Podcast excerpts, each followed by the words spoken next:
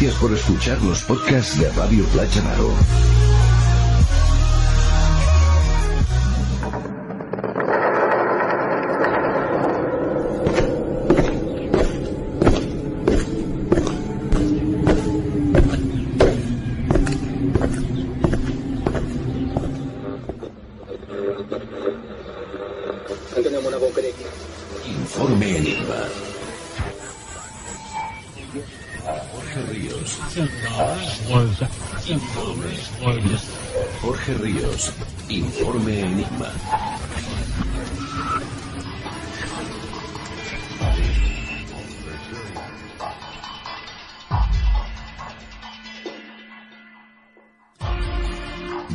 Bienvenidos a Informe Enigma.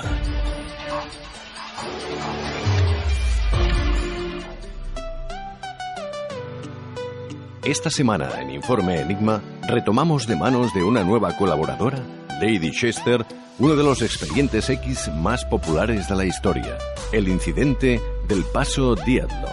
Le seguirá Xavier Aguilar para hablarnos sobre cómo ven y relatan sus pacientes lo que denominamos cielo o infierno. Y para finalizar, escucharemos algunas de las grabaciones psicofónicas obtenidas por el grupo de investigación de Informe Enigma a lo largo de estos años. Bienvenidos una semana más, amigos, a Informe Enigma. Bienvenidos una semana más a nuestro pequeño universo. Yo soy Jorge Ríos y os haré de guía por estos senderos repletos de misterio. Pero antes de empezar, y como ya es costumbre, saludamos a todos los amigos que nos sintonizáis desde cualquier parte del mundo a través de YouTube, de las diferentes radios FM, de las diferentes radios online, a través de todas las plataformas de descarga y, como no, a todos los seguidores de CQ España. Ahora sí, en estos momentos arrancamos el informe Enigma de esta semana.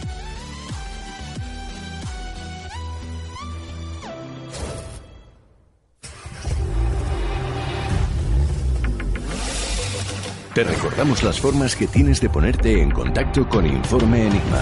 A través de Twitter, arroba Informe Enigma. Por correo electrónico, enigma-rpa arroba hotmail.com. O bien en la página de Facebook Informe Enigma. Contacta con nosotros.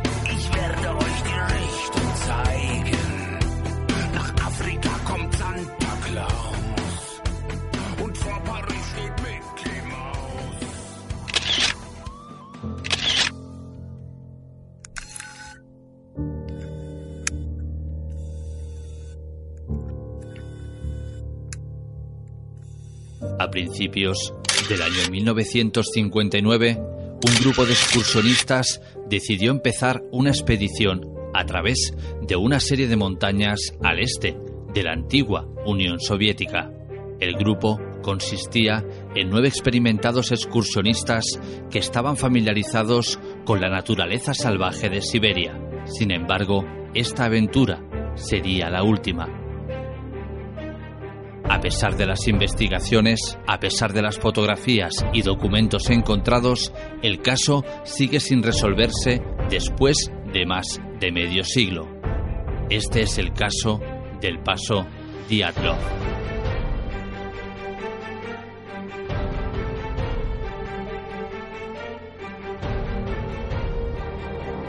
Los Montes Urales.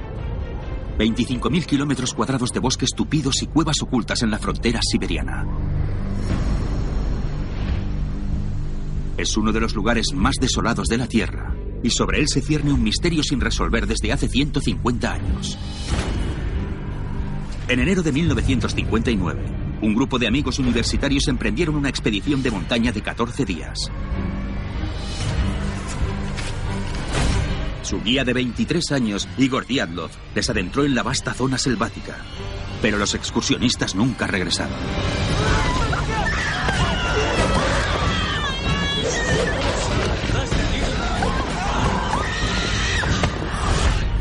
Después de que se les diera por desaparecidos, se puso en marcha una operación de búsqueda y rescate de gran envergadura. Durante semanas, el equipo de búsqueda peinó la ladera de la montaña hasta que descubrió el lugar de acampada. Y lo que encontraron fue horrendo.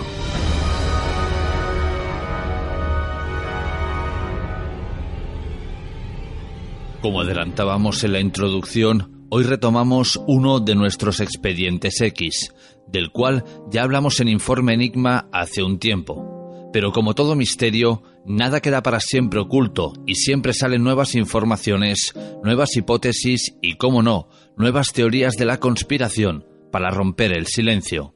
Os invitamos a que nos acompañéis por senderos remotos, por vastos paisajes desérticos y helados e introducirnos en los montes Urales, para seguir de cerca a un grupo de alpinistas, a un grupo de aventureros, por una travesía que llegaría a formar parte de la historia. Sin embargo, todo lo que ocurra a partir de este momento, absolutamente todo, será conocido como el incidente del paso Diatlov. Lo has oído, ¿verdad?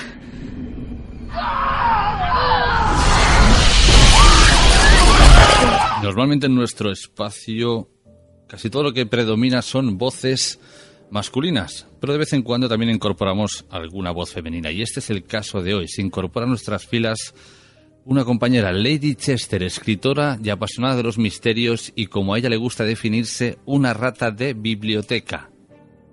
Buenas noches, Lady Chester. Buenas noches, Jorge. ¿Cómo estás? Bien. Preparada. Lady Chester, ¿desde qué momento empiezas a sentir pasión o curiosidad por el mundo del misterio?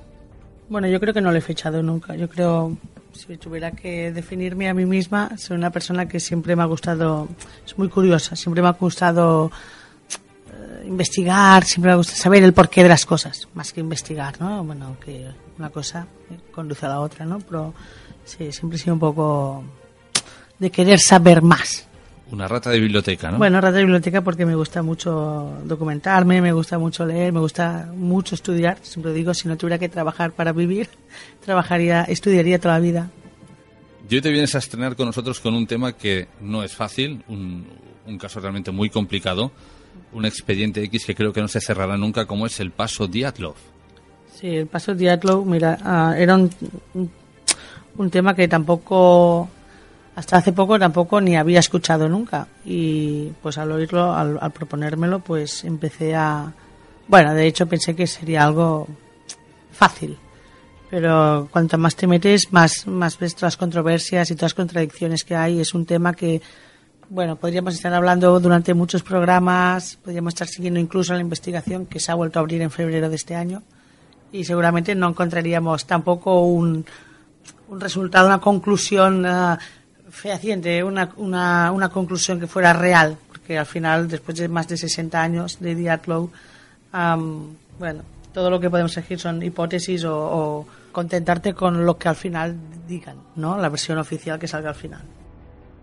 Pero en el fondo es una historia, o simplemente cuando lo escuchamos es una historia llana, simple, es decir, eh, un grupo de 10 excursionistas, que finalmente se quedan 9 porque uno retorna porque se encuentra mal, no llegan al destino que tenían planificado y a partir de aquí parece que algo les pasa, o sea que la historia tampoco debería ser mucho más complicada. Bueno, muy simple no es, porque si comienzas a pensar el porqué de una vez pasados los hechos, pues se comienzan a salir varias incógnitas, ¿no? Sí es cierto que a Diaglow todos eran menores de 25 años, excepto un guía que no se sabe exactamente quién era. No lo definen exactamente como quién fue el guía, ¿no? Eh, que tenía 37. O sea, en realidad eran chicos muy jóvenes, aficionados, eh, no aficionados, ya eran es- escaladores, ya habían hecho travesías, ya habían hecho, ya habían hecho cosas de riesgo. Pero bueno, no dejaban de tener la edad que tenían. Y eran estudiantes en la Politécnica de Caterinburgo. Y Diablo sí que reunió a este grupo de compañeros para ir a hacer esta expedición que tenía que haber acabado al cabo de 16 días, a partir del 25 de enero del 59, hasta ah, que llegaran al monte Otorten, que era el que tenían que esquiar. Al cabo de, bueno, empezaron la travesía en tren, luego fueron por en camioneta, fueron en varios hasta que llegaron pues ahí donde tenían que empezar, ¿no? El 27, el 27 de enero llegaron ya donde tenían que lo que tenían que empezar a ser la travesía aquella. Y curiosamente uno de ellos, Yuri Yurin, abandonó el grupo. Era al principio eran 10. Abandonó el grupo porque tuvo decían informes que por una enfermedad, pero claro, al buscar enfermedad, si sabes que murió hace nada, murió con 75 años, no sé qué tipo de enfermedad. Y también parecía, es harto extraño pensar que a los dos días, cuando tienes que empezar la, expedición, sabes que tienes una enfermedad, ¿no? Antes de hacer una expedición de este calibre, porque no, no es, eh, no iban a, a, un, a un lugar libre de dificultades, al contrario, ellos escogieron un grado 3, era para hacer el Polar Urales eh, de 1959, o sea, era una dificultad máxima. Encima, en enero, la visibilidad aún diurna, la luz diurna era fatal. Contamos que estamos en el Polo Norte, en esta estación hay muy poca luz, no, no se entiende como ahora a plena luz del día, sea, no. Entonces, antes de, de embarcarte en un, en un proyecto como esto, pues sobre todo la salud tiene que, bueno, pues que revisarla y saber qué tal. Entonces ya parecía extraño que tuviera una enfermedad, pero en realidad luego otros informes decían que tuvo una inflamación severa del nervio ciático y abandonó la expedición, aunque curiosamente la abandonó a pie. ¿Me explico? También es un poco extraño porque dices, vale, eh, tienes una, inflamación severa del nervio ciático, pero vuelves a pie. Es verdad que no podías continuar durante 16 días, o creías que no, pero tampoco se detuvo al, al volver atrás, ¿no? Bueno, y así empieza con las, empezamos con las contradicciones. Y es aquí cuando se plantean las dos primeras incógnitas de este expediente Diatlov. Tenemos a 10 excursionistas, pero hay otra persona, el guía, 37 años, que no sabemos el nombre y que prácticamente no se sabe nada de él. La segunda, este miembro del equipo que finalmente retrocede dos días para atrás, es decir, no puede continuar, vuelve. Lo extraño es la vida que lleva posterior, contradicciones eh, constantemente, eh, versiones que no encajan, una vida un poco eh, traumática, como si quizás supiera algo que no quisiera decir. Bueno, yo voy a ir por partes sobre tus incógnitas que se han planteado. Sobre las 10 personas y el guía, bueno, es que en teoría, según informes, dicen que dentro de estas 10 personas había el guía. Pero saber el nombre del guía, pues mm, es complicado. Solamente te dice que tiene 37 años. Sí que es verdad que si fuéramos personaje por personaje, eh, tal vez daríamos con él. Yo tengo una sospecha de quién podría haber sido este guía. Que podrían haber sido o Doroshenko o Krivinishenko. Uno de estos dos. Es mi propio ah, deducción sobre este tema. Luego, sobre la marcha de Yudin, sí, vale. Eh, es cierto que antes de una expedición, pues uno tiene que además de esta categoría, que no es que te vayas de viaje a un sitio que, bueno, pues encuentras, puedes ir al médico aquí y allí, no, o sea, te vas a hacer un polar, ¿vale? Era el Polar Urales de 1959, será una ruta que súper extremada, además de grado 3, que por más que podían llamar a helicópteros y cosas, mm, no olvidemos que estábamos en el año 1959. No olvidemos que estábamos en plena Guerra Fría. No era como ahora que estamos todos geolocalizados, que todo era tan fácil. Pero bueno, a pesar de ello y a pesar de que las, las circunstancias, las causas externas, pues mm, las podemos controlar, eh, lo que sucede sí es que dos días justos después del inicio de la expedición, Yudin abandona al grupo con mucha pena y tal, porque en teoría eran, eran amigos ellos, todos ellos eran amigos. Eh, abandona con mucha pena. Sí que es cierto que si esto le hubiera sucedido tal vez cinco días a, a posterior, o sea, más tarde, hubiera sido mucho más, mucho más complicado, ¿no? Su, su vuelta, porque claro, ya se hubieran en- adentrado en estos eh, ¿no? En esa travesía tan, tan complicada. Pero bueno, al parecer eh, sí que parece harto extraño, pero bueno, supongo que no estaría muy lejos de la civilización y volver, porque ellos habían empezado en tren, luego fueron remolque- en, en coche, fueron en varios vehículos hasta llegar al sendero. ¿Me explico? Donde tenían que empezar la travesía. Entonces, bueno, el hecho de que vuelva, vale. Luego, mm, la vida que tuvo Judin.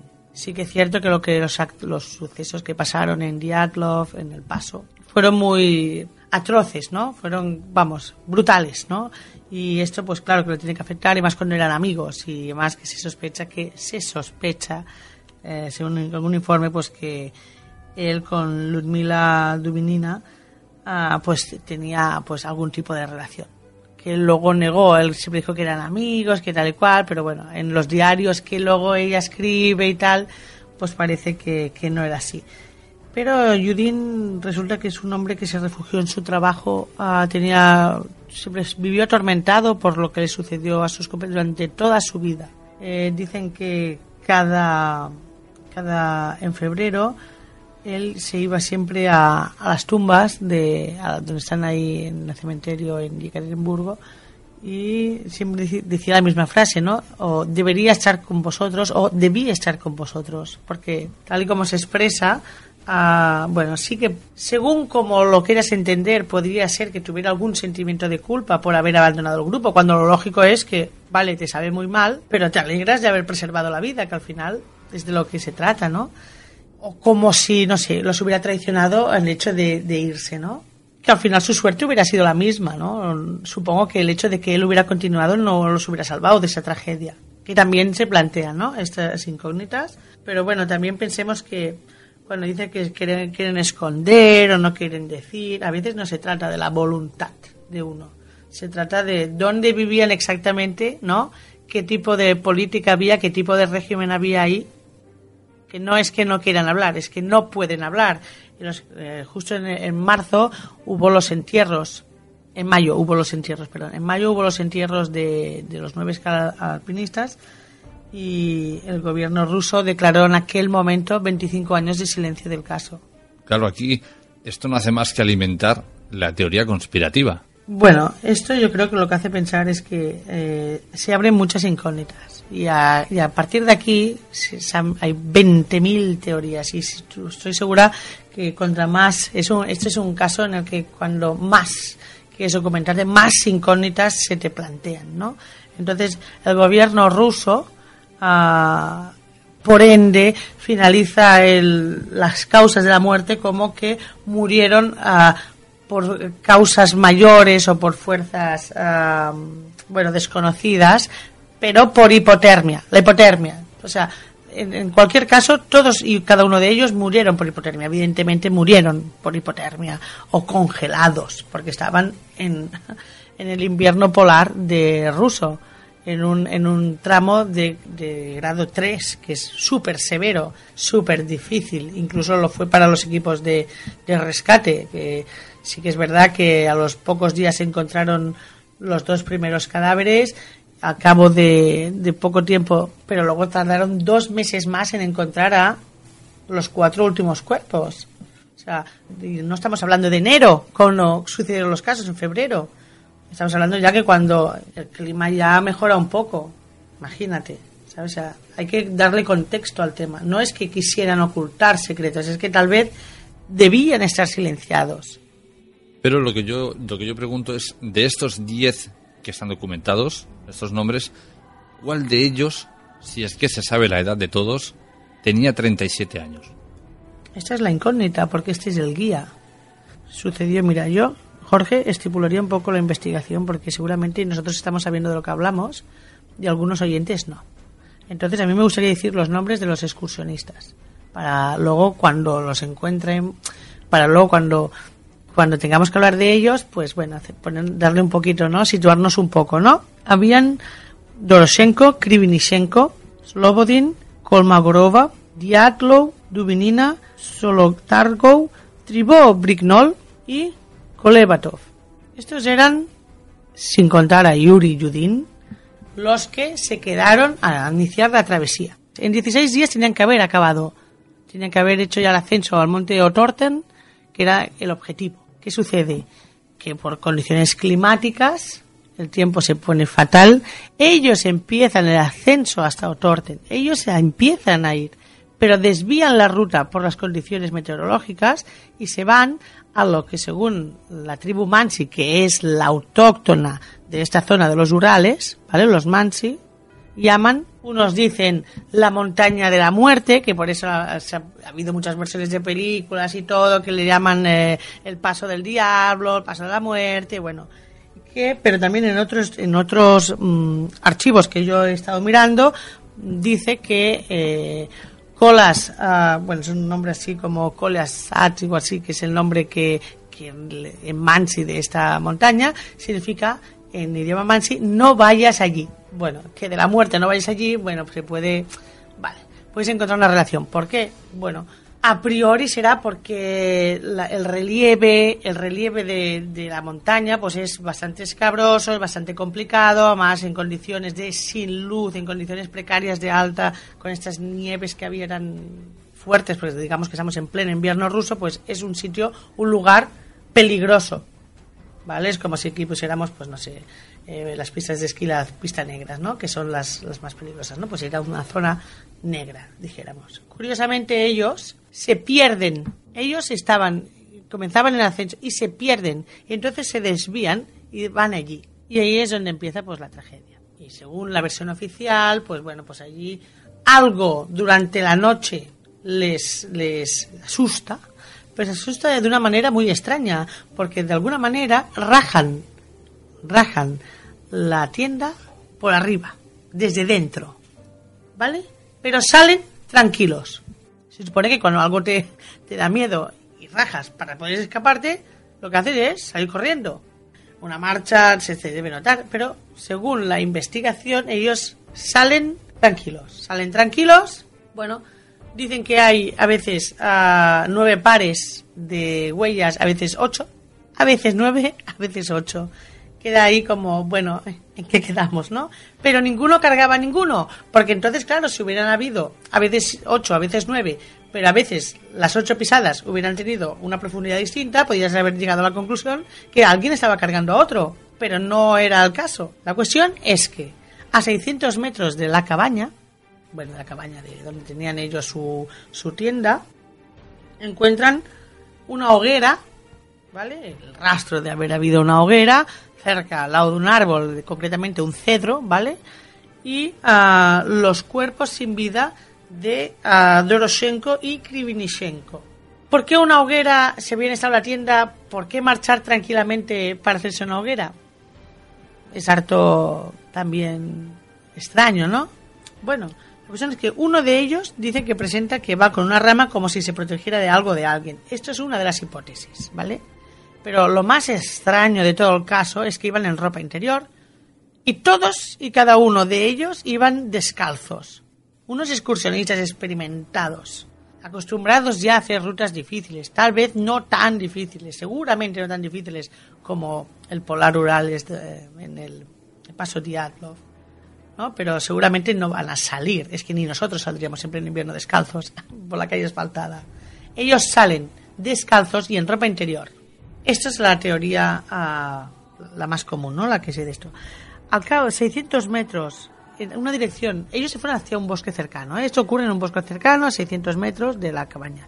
A otros 600 metros más o menos de estos cuerpos se encuentran los cuerpos de Slobodin, Kolmagorova y Diatlov, también muertos. Estos ya con heridas. ¿Vale? Estos ya presentaban heridas letales. Pero unos llevaban, estaban semi vestidos, o sea, eh, dentro de la clasificación de las vestimentas habían desnudos, o sea, con ropa interior, semi vestidos, o sea, todos iban descalzos, pero iban con ropas incluso que no eran de ellos, ¿vale? Que no les pertenecían a los cuerpos tal como se encontraron. Y luego, a otros 600 metros, pero que no tardaron hasta dos meses más tarde, los otros cuatro cuerpos, sepultados en la nieve, pero con unas heridas ya, incluso a la que a mí más me ha impactado de todo este tema o más cariño le he cogido, ¿no? De, de investigar, ¿no? Es el caso de Dubinina, que ella se encuentra, pues, sin lengua, la lengua no existe, eh, le faltaba, esto es la versión oficial, le faltaba la lengua, el cuello lo tenía torcido, ¿vale? Que bueno, al tener el cuello torcido, hasta del mismo golpe o de, bueno, esto puede ser eh, del mismo patinarse o, impactar contra algún tipo de roca o algo, ¿no? Pero el caso misterioso es la lengua, ¿vale? Y también las cuencas de los ojos. Le habían arrancado los ojos y la lengua. Y luego también estaba, pues, solo Targov, Thibaut Brignol y Kolevatov. También ellos con heridas ah, brutales. Pero claro, aparentemente todos ellos murieron de hipotermia. Es decir, sí que fueron heridos letalmente, pero al final es como que los dejaron a su suerte, o lo que fuera que sucedió, a su suerte, evidentemente iban a morir en esas condiciones extremas de frío que dicen. Porque también depende de los informes, pues cambian eh, las temperaturas, ¿no? En la versión oficial dicen que estaban a menos 15 y menos 30 grados Fahrenheit, que equivalen a menos 30 grados Fahrenheit son menos 34,4 periódico Celsius. O sea, a estas bajas temperaturas, en las condiciones que ellos estaban y sin ropa y más a más descalzos, porque al final ah, yo fui al Polo Norte hace 12 años y los pies es lo más importante, ¿vale? Y la cabeza. Es decir, por los pies te sube el frío o mantienes el cuerpo a temperatura y por la cabeza se escapa el calor. Entonces, ninguno de ellos llevaba ni zapatos ni pies, bueno, evidentemente ya sin ropa, no digamos. O sea, todos ya estaban condenados a su suerte a morir a esas temperaturas, ¿no? Y esa es la versión oficial.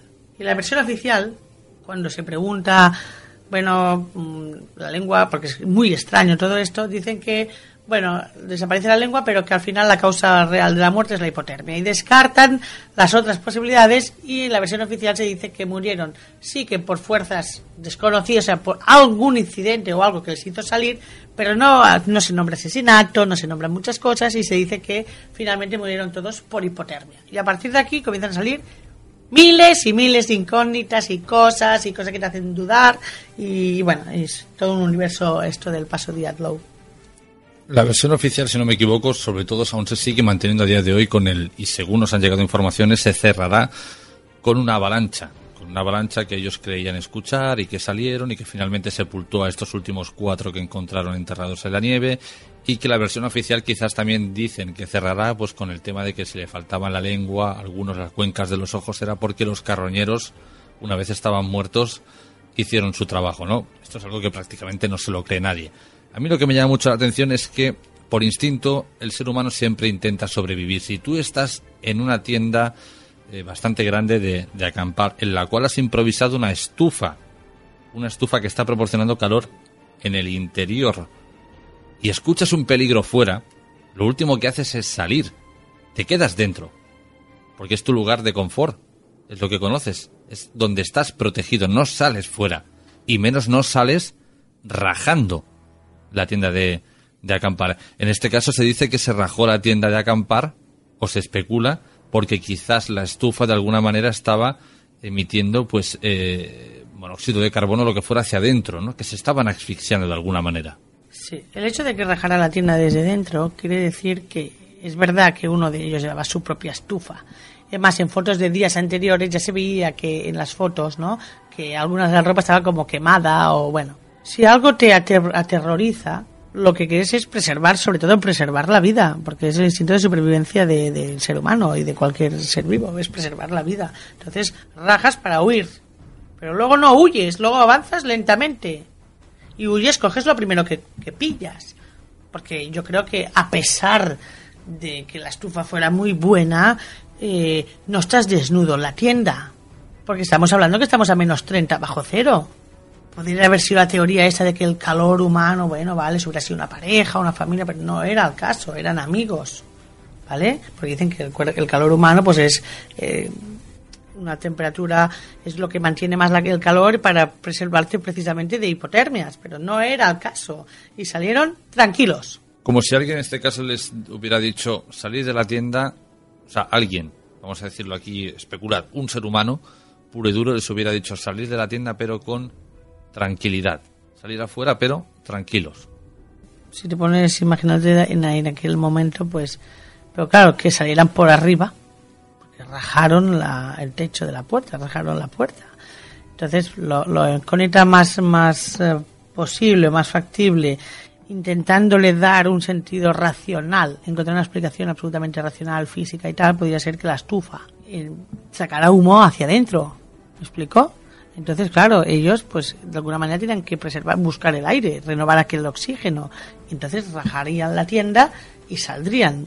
Pues claro, eh, si decides abandonar la tienda, tú que estás llevando la travesía y que eh, son conocedores perfectamente de lo que supone esa travesía, del grado de dificultad que hay, etc., etc., etc., ostras, eh, dudo mucho que salgas ah, sin ropa.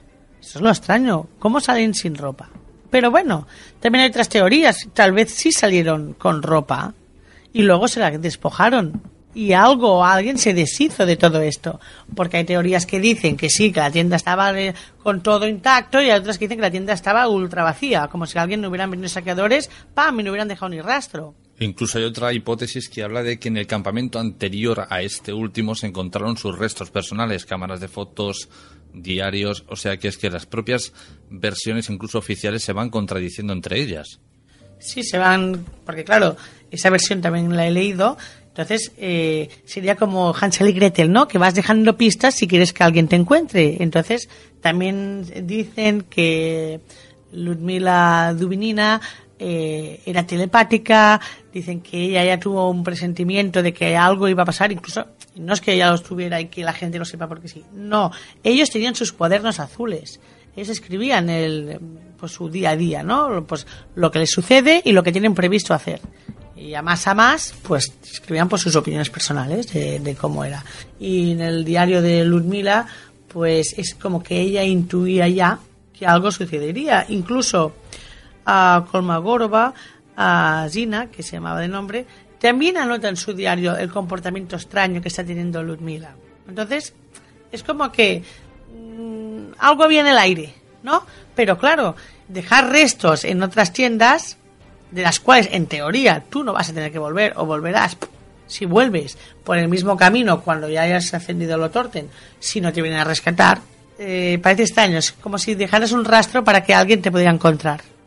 O también hay la otra teoría de que no fuera así, ellos llevaran sus pertenencias, porque claro, las cámaras de fotos tendrían que seguir haciendo servir, ¿no? No, esto no, no tenían iPhones ni móviles estos como tenemos ahora nosotros, que bueno, puedes prescindir de un aparato pero tienes otro. O sea, no. Entonces, mm, que al saquear la tienda, luego, para despistar a la investigación, se tomarán tantas molestias como para ir dejando. Entonces debería ser alguien que conocía perfectamente la ruta que ellos habían hecho. Sí, en definitiva lo que hablábamos antes fuera de micro, que no fuera toda una puesta en escena, es decir, acaban con la vida de estos nueve excursionistas y todo lo que se ha visto o se ha especulado es simplemente un montaje, es decir, rajamos la tienda, tiramos esto por aquí, lo ponemos aquel de aquella forma para despistar a los investigadores que a posterior vengan a recuperar los, los cuerpos de los excursionistas. Pero si esto no fuera así, si nos ceñimos a la versión oficial que dicen que ellos rajaron la tienda desde dentro, aquí sí sabemos quién fue. Porque solamente había uno de ellos que llevaba una navaja y encima tiene un perfil que era un ex militar de la Segunda Guerra Mundial y que curiosamente se encontró con mocasines. No se encontró ni con botas, digamos, de, de alpinismo, no, no, se encontró con mocasines, un ex militar de la Segunda Guerra Mundial. Bueno, sí, aquí hay- existen varias teorías de la conspiración, porque claro, pensemos que estábamos hablando de la Rusia de aquel momento, existía algo llamado Guerra Fría, existían, eh, bueno, teorías mil, pruebas nucleares, incluso ensayos eh, espaciales, ¿por qué vamos a negarlo? Eh, el hecho de que a un militar eh, se le pongan con mocasines es como burlarse de él, ¿no? Es burlarse de él, o sea, tú no vas a hacer por más cargos que tengas una expedición tan complicada en mocasines, por el amor de Dios. Esto es como una humillación. Eso debería ser alguien contrario. Estamos hablando de una, teoría conspiracionista de, bueno, porque también que una serie de alpinistas lleven cuchillos no lo veo yo tan descabellado porque es que en el medio en el cual se tienen que mover necesitan pues poder cortar ramas se pueden ver e incluso pues aquellas las típicas cuchillas que están tan de moda para los excursionistas las, las suizas. Son teorías que muy extrañas. Lo que empieza a dar un poquillo de bueno a ver qué ha pasado no que te despierta un poco así es que se encuentra a radioactividad muy elevada en las ropas de los dos primeros cadáveres que se encuentran casualmente el de Doroshenko y eh, Krivinishenko, que luego investigas y sabes que habían trabajado en centrales nucleares. Pero también es extraño que ellos dos sean los que aparecen juntos, o sea, tienen mayor ra- radioactividad, aparecen juntos y otra de estas teorías conspirativas aseguran que ellos llevaban algo que querían entregar a agentes de la CIA en aquel punto, por lo que fuera el resto del equipo lo vio y terminó todo con el funesto trágico destino con el que terminó. Y también explicaría el hecho de que ellos fueran los, digamos, los que estaban más apartados, ¿no? Como que nos marchamos para entregar esto, que es a lo que hemos venido a hacer, ¿no? Pero bueno, como hablamos y decimos, queridos oyentes, es otra teoría de la conspiración. Aquí parece que probar, no sé si algún día se podrá probar algo. Está claro que eh, si las cosas fueren eh, como dices, ¿no? Entreguen esas dos personas a la CIA algo en aquel momento, aquellas personas eran unos traidores. Porque yo también he leído teorías en las cuales se asocian que algunos de estos mismos estudiantes, mm, si no lo estaban, habían sido posibles candidatos para estar en el KGB. Entonces, bueno, eh, se trataría de algo de traición.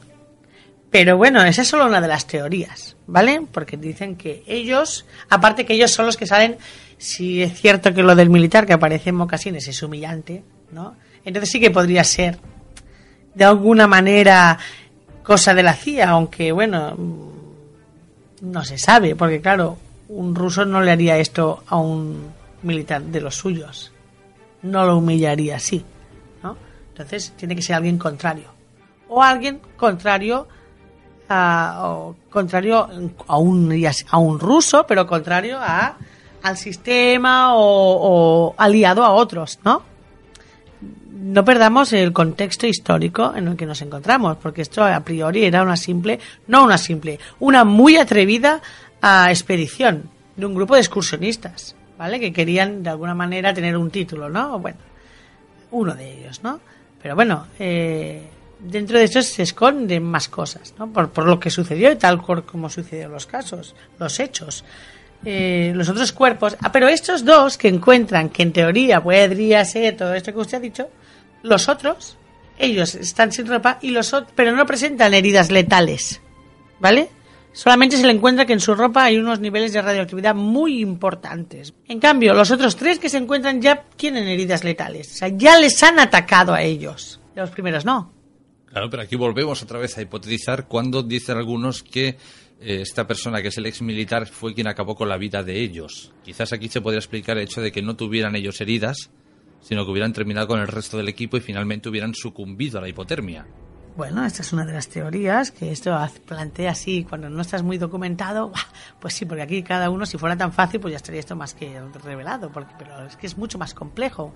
Porque luego los otros cuatro cuerpos que encontraron al cabo de dos meses, sepultados, cual si hubiera habido una luz, que igual lo provocaron el alud. Y la luz existió porque estaban sepultados a tres, no sé si eran tres o cinco metros, bajo la nieve pero las circunstancias en las que ellos estaban eran brutalmente escalofriantes. ¿Vale? O sea, ellos sí que pillaron, pobres, o así, así me permite hablar por ese vocabulario, pero por todos lados. ¿Qué pasa? Esa es la primera teoría, dicen todo lo tapan todo el gobierno ruso porque estamos en aquella época que todo hay que clasificarlo. Se clasifica todo, hipotermia, se acabado el tema, fuera, chao. Se entierra y se acabó el tema. Pero no, porque incluso los familiares no están de acuerdo, empiezan a haber situaciones, también incluso de miembros de los equipos de rescate que claro, vieron que habían cosas que, oye, por favor, claro, mueres hipotermia porque estás a menos 30 grados, pero las causas de la muerte, ostras, no eran personas estúpidas, no salen así porque sí, mira, vamos a hacer el tonto y aquí nos quedamos. Lo de la teoría esta que o Doroshenko o Krivinishenko fueren los que tal vez hubieran matado, se sostendría si no fuera por otra información que voy a leer, voy a leer tal cual está escrito por la persona que acompaña, que es llamada por el fiscal en aquel momento para investigar, ¿vale? Porque también hay que decir que en este momento en el que suceden todos estos hechos, en otras partes, en otras partes de los Urales, eh, habían otros excursionistas haciendo otras rutas, otras travesías, ¿vale? Y entonces hay teorías en las que dicen que vieron luces. En una de las cámaras fotográficas se encuentra una luz así como potente, pero está tan distorsionada que no se puede, no hay un enfoque, con lo cual, bueno, la, das pie a la imaginación. ¿no? También, o más conspiración todavía, porque salió que podían haber sido, dicen que sí ovnis, que sí pruebas radioactivas, bueno, ahí comienzan a, y casualmente la radiactividad que hay en excesiva en, las, en, la, en lo- un jersey y un pantalón que pertenecían a Doroshenko y Krivinishenko. Cuidado. Entonces, este, eh, la teoría que usted ha dicho se sostendría si no hubiéramos llegado al archivo de, de esta persona, ¿no? Que dice que, que se pregunta qué es lo que atrajo a estas personas a hacer esa expedición, porque, ya vale, ellos eran muy jóvenes, sí que habían hecho expediciones, pero es que esta era como una locura, ¿vale? Para hacerse. ¿Qué- pa- ¿Por qué? ¿A, a santo de qué? ¿no? Podrían haber también cogido el título, pero bueno, ponen en riesgo porque quieren po- poner a prueba sus habilidades, ¿no? Digamos lo que damos a entenderlo así, ¿no? Pero ah, aquí dice una cosa que dice que ah, cuando en febrero llegamos al gran árbol de cedro, ¿eh? recordemos que es donde están estos dos, dice, cerca de la cual los excursionistas intentaron encender un fuego examinaron cuidadosamente y comprobaron todo. Nos sorprendió el coraje y la resistencia de los jóvenes que lucharon por sus vidas y las vidas de sus camaradas. ¿Vale? Imagina, dice, imagina un tronco de un diámetro de 30 a 60 a centímetros. Tronco importante, ¿vale? Dice, los excursionistas se turnaban para trepar al árbol y poder ir arrancando ramas para hacer la hoguera, que al final acabaron haciendo. ¿Vale? ¿Por qué? Porque, claro, eh, instinto de supervivencia, ellos tenían que preservar la vida, sobre todo, ¿no? Pero aquí viene lo escalofriante, que es bastante triste, que dice que en la corteza del árbol habían ah, congelados piel de muslos internos y restos de ropa interior de ellos. O sea que ellos eh, estaban luchando por preservar la vida. O sea, eh, si hubieran sido ellos asesinos, eh, se los hubieran cargado y luego tranquilamente hacer la hoguera y tal vez sí que, mira, no sé, no sé, hubieran muerto, pero claro, ellos mueren desnudos casi, prácticamente son ropa interior y la, y la piel que se encuentra en el árbol del muslo interno pertenecen a estos dos.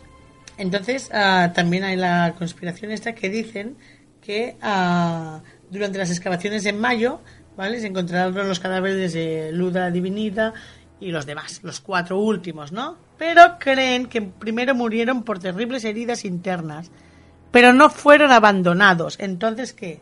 Fueron llevados lejos del fuego. Una teoría así dice, sostiene esta teoría, que todos murieron en el mismo lugar, pero alguien se tomó las molestias para hacer este escenario para crear una confusión.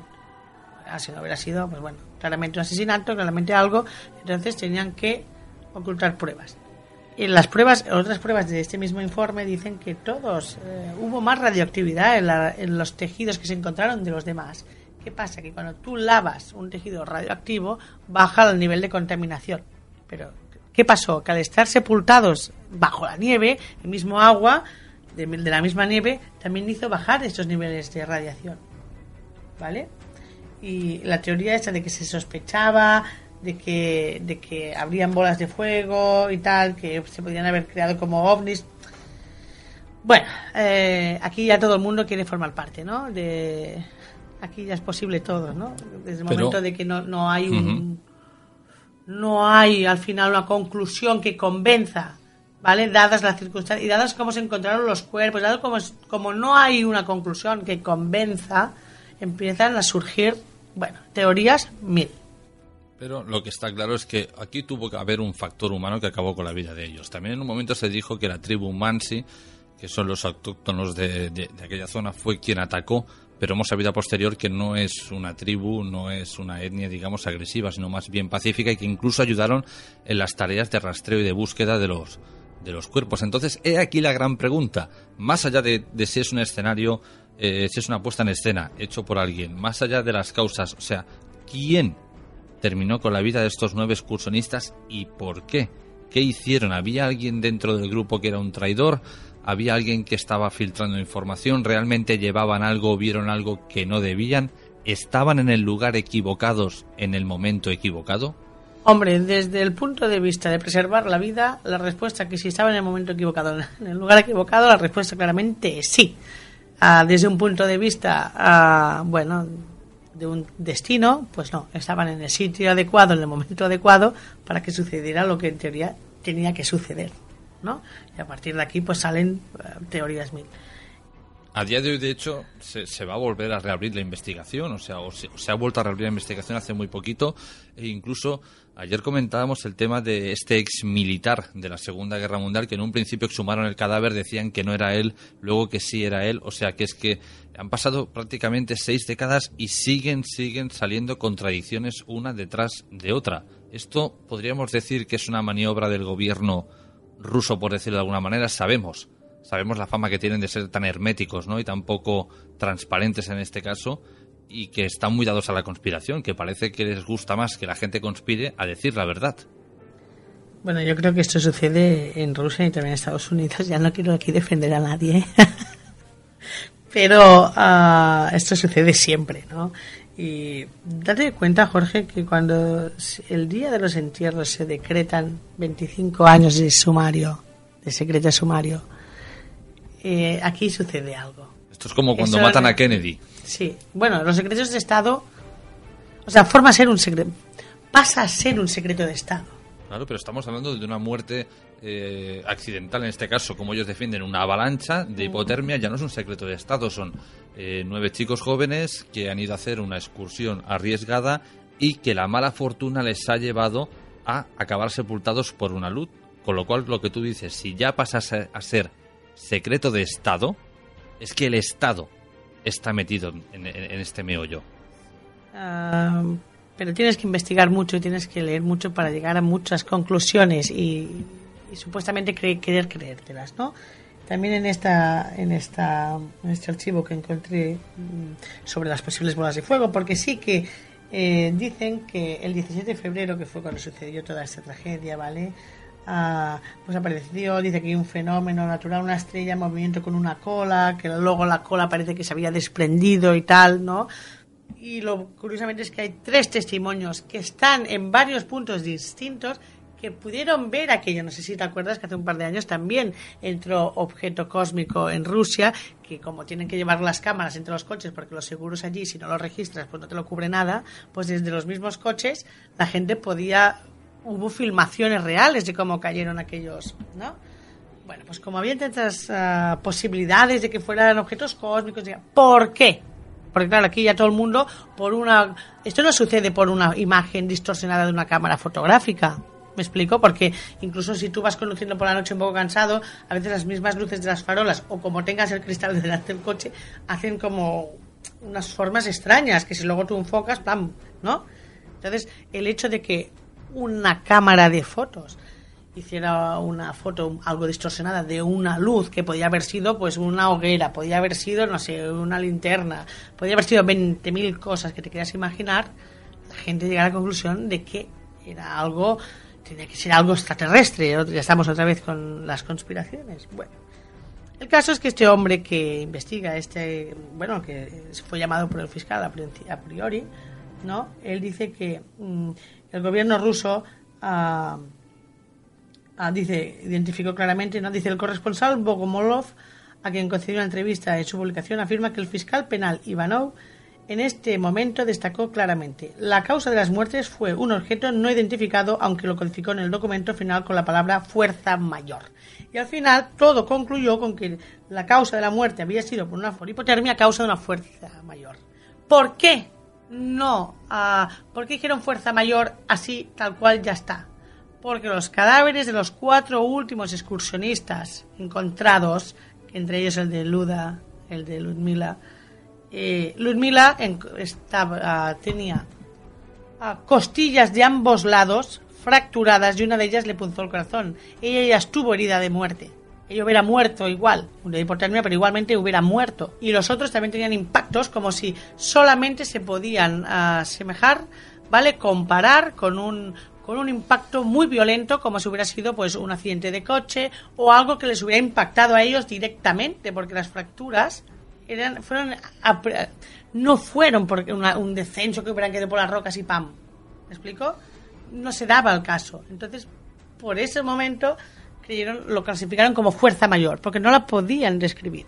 Claro está que si pudieran luego encontrar los ocho y o nueve pares de, de pasos hubieran encontrado también un rastro de algún tipo de vehículo. Aun ser que se trataran ya de no sé ya conseguiremos todos de asesinos profesionales que pudieran perfectamente deshacer el rastro. Porque si se tomaron tantas molestias para moverlos para hacer una escena del crimen eh, supongo que tendrían los recursos suficientes y el conocimiento del relieve y de la zona para saber que en tales condiciones tales cosas desaparecerían. Porque claro, mm, si hablamos de un asesinos que esto fue todo premeditado, mm, bueno, pues encaja un poco en el hecho de que quieran silenciar algo.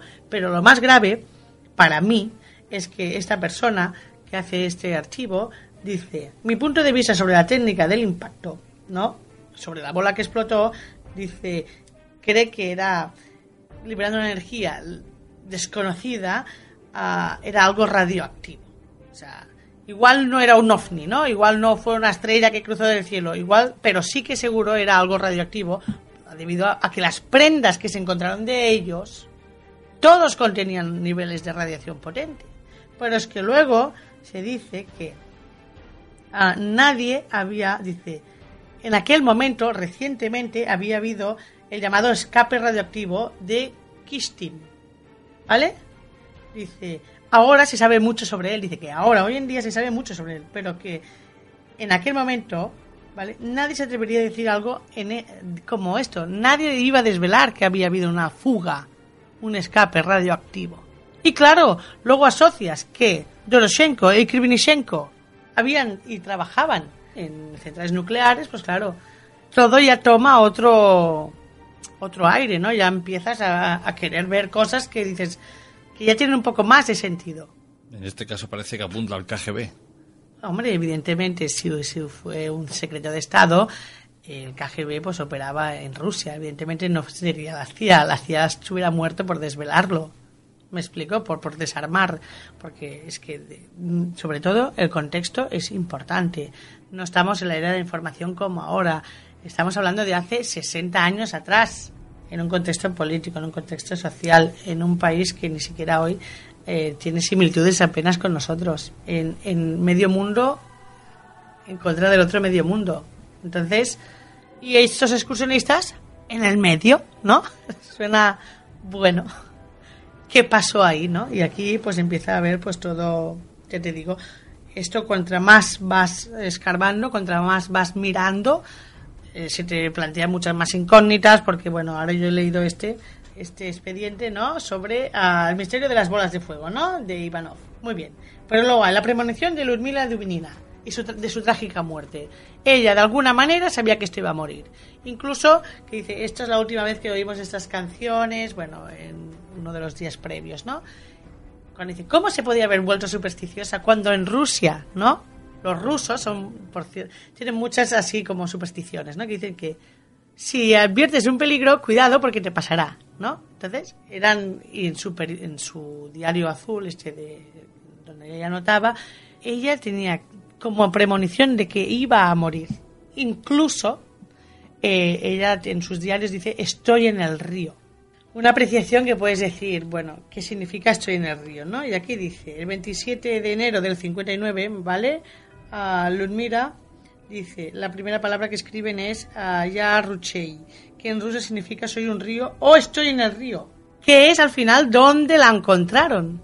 Bueno, ellos también dicen que Ludmila era telepática, ¿vale? Incluso algunas teorías dicen que podía haber sido un perfil ah, querido o apto para estar en el KGB, que lo estuviera o no, no lo sé, mm, no puedo decirlo, podría sospecharlo, pero claro, hasta, hasta estos niveles, y que no dieran marcha atrás, si tenía claro que aquella iba a ser su última expedición, cuando el objetivo ah, único de la vida es preservar la propia vida, eh, ¿por qué no vuelve atrás? Lo que decimos, a medida que vas investigando se plantean más incógnitas Sí. e incluso salió la hipótesis quizás más descabellada, pero bueno, no hay que dejarla atrás, hay a quien le gusta, que es que todo esto fue llevado a cabo por esta criatura, por este homínido llamado el Yeti. Bueno, yo eh, intento siempre darle un sentido más cientificista a las cosas, aunque eh, soy bastante escéptica. Quiere decir que ni lo afirmo ni lo niego.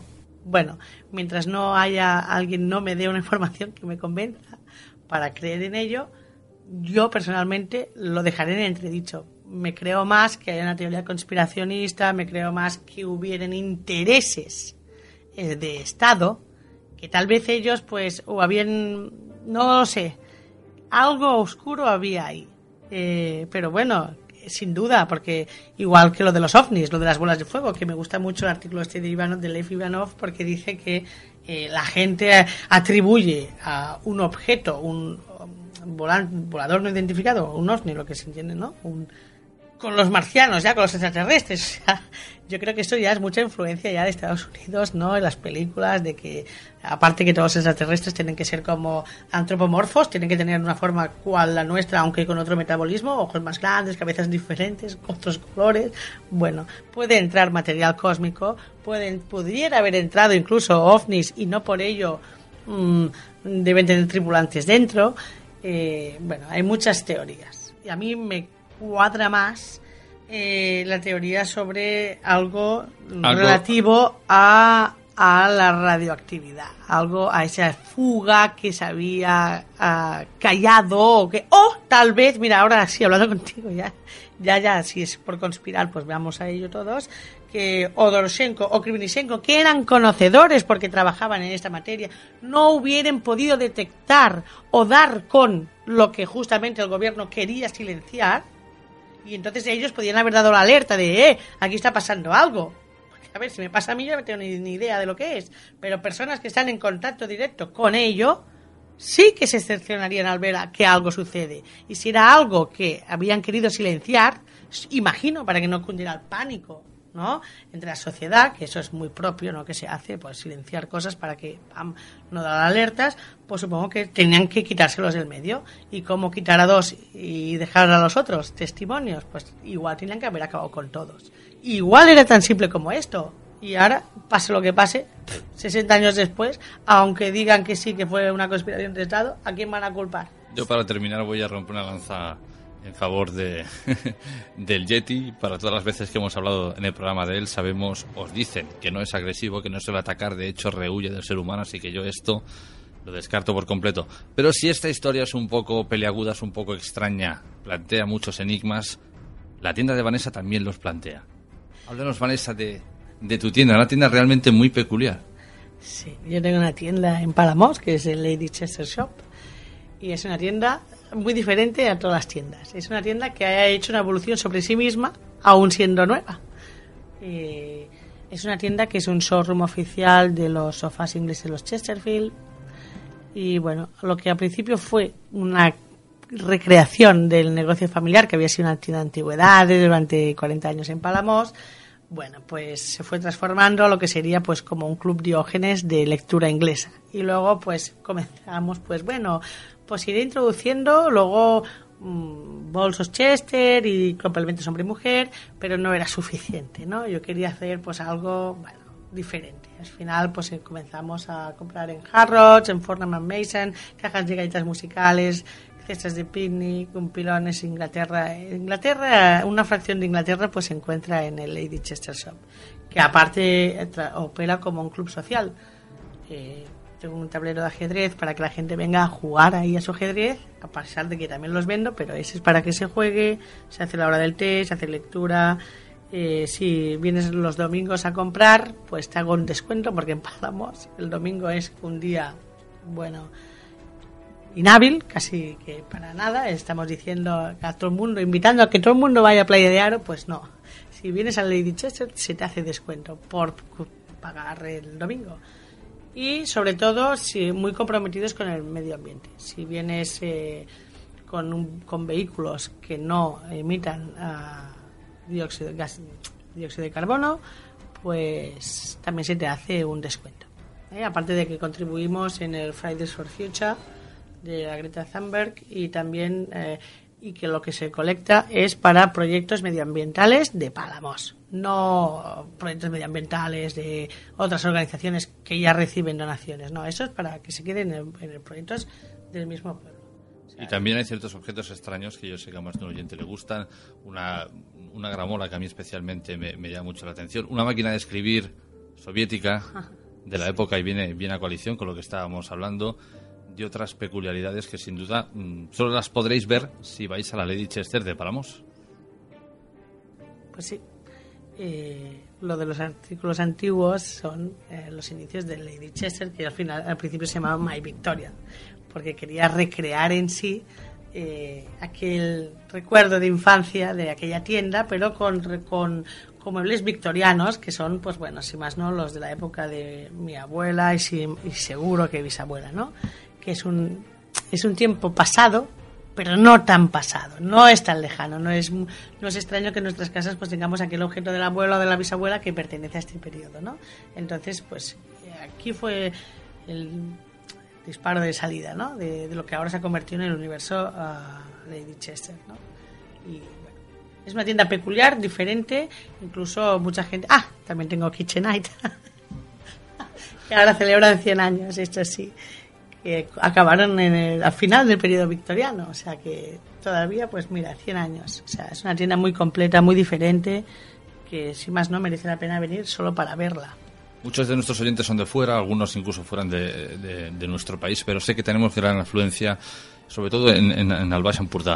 Eh, si alguien quiere ver la tienda, ¿dónde? ¿Dónde la puede encontrar? Más allá de Palamós. Palamós es, dentro de lo pequeño que es, es muy grande. Sí, está la avenida Cataluña 26. Está, para decir, um, el café de referencia, que um, es el Lux Café, que está a nada, a, a nada, a 5 metros al pie de mi tienda, y donde están pues todos los servicios, donde está al final de todo de la avenida está el campo de fútbol, si tiras más para adelante está la guardería, la Gen Gran, si tiras un poco más para adelante y están pues Telefónica, Orange y tal, la luz, el gas que, y justo delante de la luz y el gas pues está Lady Chester que claramente se ve con sus banderas inglesas la Union Jack pues eh, ahí es donde nos encontraréis Pues Lady Chester, un placer que hayas pasado por nuestro espacio para hablarnos del incidente del paso Diatlov y nos escucharemos en una, en una próxima ocasión.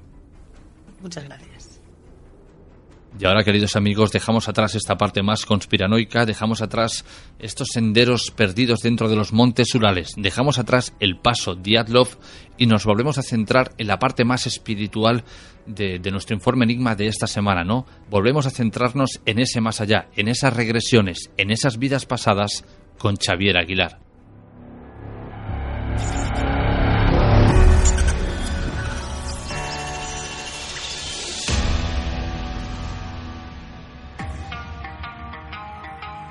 Jorge Ríos, Informe Enigma.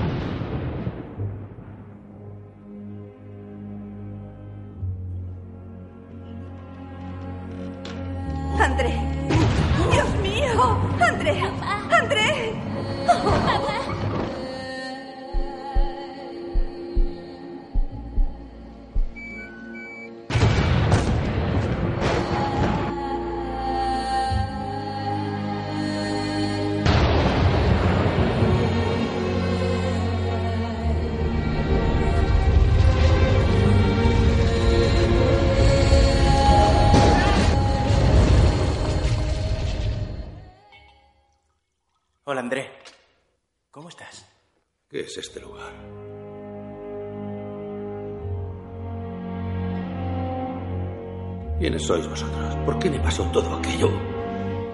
Todas esas preguntas te serán respondidas en su momento. Exijo una explicación. La vida en la Tierra es una copia de la de aquí. Aquí todo tiene un porqué y un sentido. Ya lo descubrirás. Dios mío. Quería preguntarle cómo puedo enviar un mensaje a mi familia. Necesito verlos. ¿Cómo era él, Clarisa? Era un hombre bueno, sin tiempo para nosotros. Queridos hermanos, una gran guerra de alcance mundial está a punto de estallar. Millones de almas volverán dentro de poco.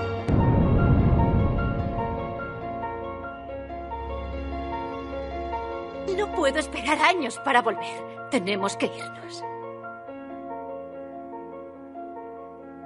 Perdóneme. Hay corazones que rezan por ti.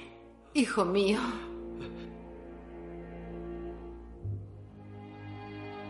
André, el mundo necesita historias felices.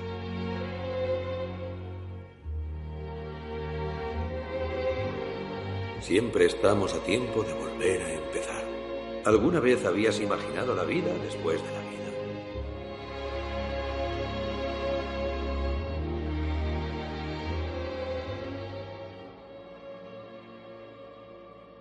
Y otra semana más damos la bienvenida a nuestro psicólogo y terapeuta regresivo Xavier Aguilar. Xavier, ¿cómo te encuentras? Hola, buenas noches, Jorge. Estamos de nuevo en Playa de Aro y la verdad mucho calor todavía. Bueno, pero ya queda poquito para que para que se marche. Gracias a Dios, gracias a Dios entramos en invierno y a poder hacer muchas más actividades. A lo largo de estas semanas que has ido interviniendo, muchas veces cuando hemos hablado de la terapia regresiva, sobre todo los pacientes te cuentan que desde el momento, digamos, eh, de la muerte de su vida pasada hasta este presente hay un proceso en el que han ido al cielo, han ido a un mundo creado quizás por ellos, no lo sé, eso ya lo explicarás tú. A continuación la pregunta es, ¿cómo es ese lugar al que van? ¿Y es siempre el mismo para todo el mundo? Digamos que es un mundo en el que ellos lo que reconocen es su existencia, la existencia del yo. Y luego también creo que, por lo que me explican, lo que realmente ven o lo que realmente nos transmiten es un mundo creado, digamos, a su conveniencia. Es decir, son los primeros que cuando encuentran un ser de luz, que nosotros identificamos como ser de luz, quizá por nuestras creencias, la persona que, ha muerto lo relaciona sí con sus creencias. Es decir, si son budistas, pues la imagen es Buda, si son cristianos Jesús, si, la imagen, si son marroquíes, uh, maometanos, su imagen es Mahoma. Y creo que eso ya empieza a realizarse en, en relación a, a, a, cómo es la persona. Y, y, a partir de ahí, lo que continúan explicando es que después de ver esos seres de luz, pues ven siempre los familiares muertos, eh, ven paisajes, paisajes adecuados a su, a su ideología aunque también hay casos en que te explican paisajes que no son, digamos, terrenales. ¿eh? Me he encontrado algunos casos en los que te han explicado paisajes que luego ellos identifican como que son planetas diferentes al nuestro. Y después de eso incluso te relatan ciudades, generalmente son ciudades que ellos llaman de luz, con muy cristalinas, con digamos con espejos o con, o con cristal y lugares donde, donde realmente lo que ellos van a hacer es, es continuar eh, esta vida, ¿no? Continuar este, el trabajo que es aquí, que es el, aprendizaje de, de, cómo ser eh, mejores personas o cómo, o, cómo evolucionar, ¿no? Evolucionar a través, sobre todo, de, de situaciones emocionales. Eso es lo que principalmente relatan. Hoy hemos abierto con la introducción, digamos, o con el tráiler de una película que dicen que se asemeja muchísimo a la realidad en cuanto al más allá hablamos, que es nuestro hogar. ¿Sería algo así lo que te suelen relatar, Xavier? Pues la verdad es que la película Nuestro, nuestro hogar de, eh, ¿cómo se llama? El brasileño, el Xavier, el chico, chico Xavier. La verdad es que relata bastante, bastante eh, situaciones muy parecidas a las que nosotros tenemos. Pero también aquella película, la de Más allá de los sueños, creo recordar, que también creo que el relato también es bastante bastante real en relación a lo que a mí me explican. No es, es digamos, un, un relato de hago un cielo a mi medida.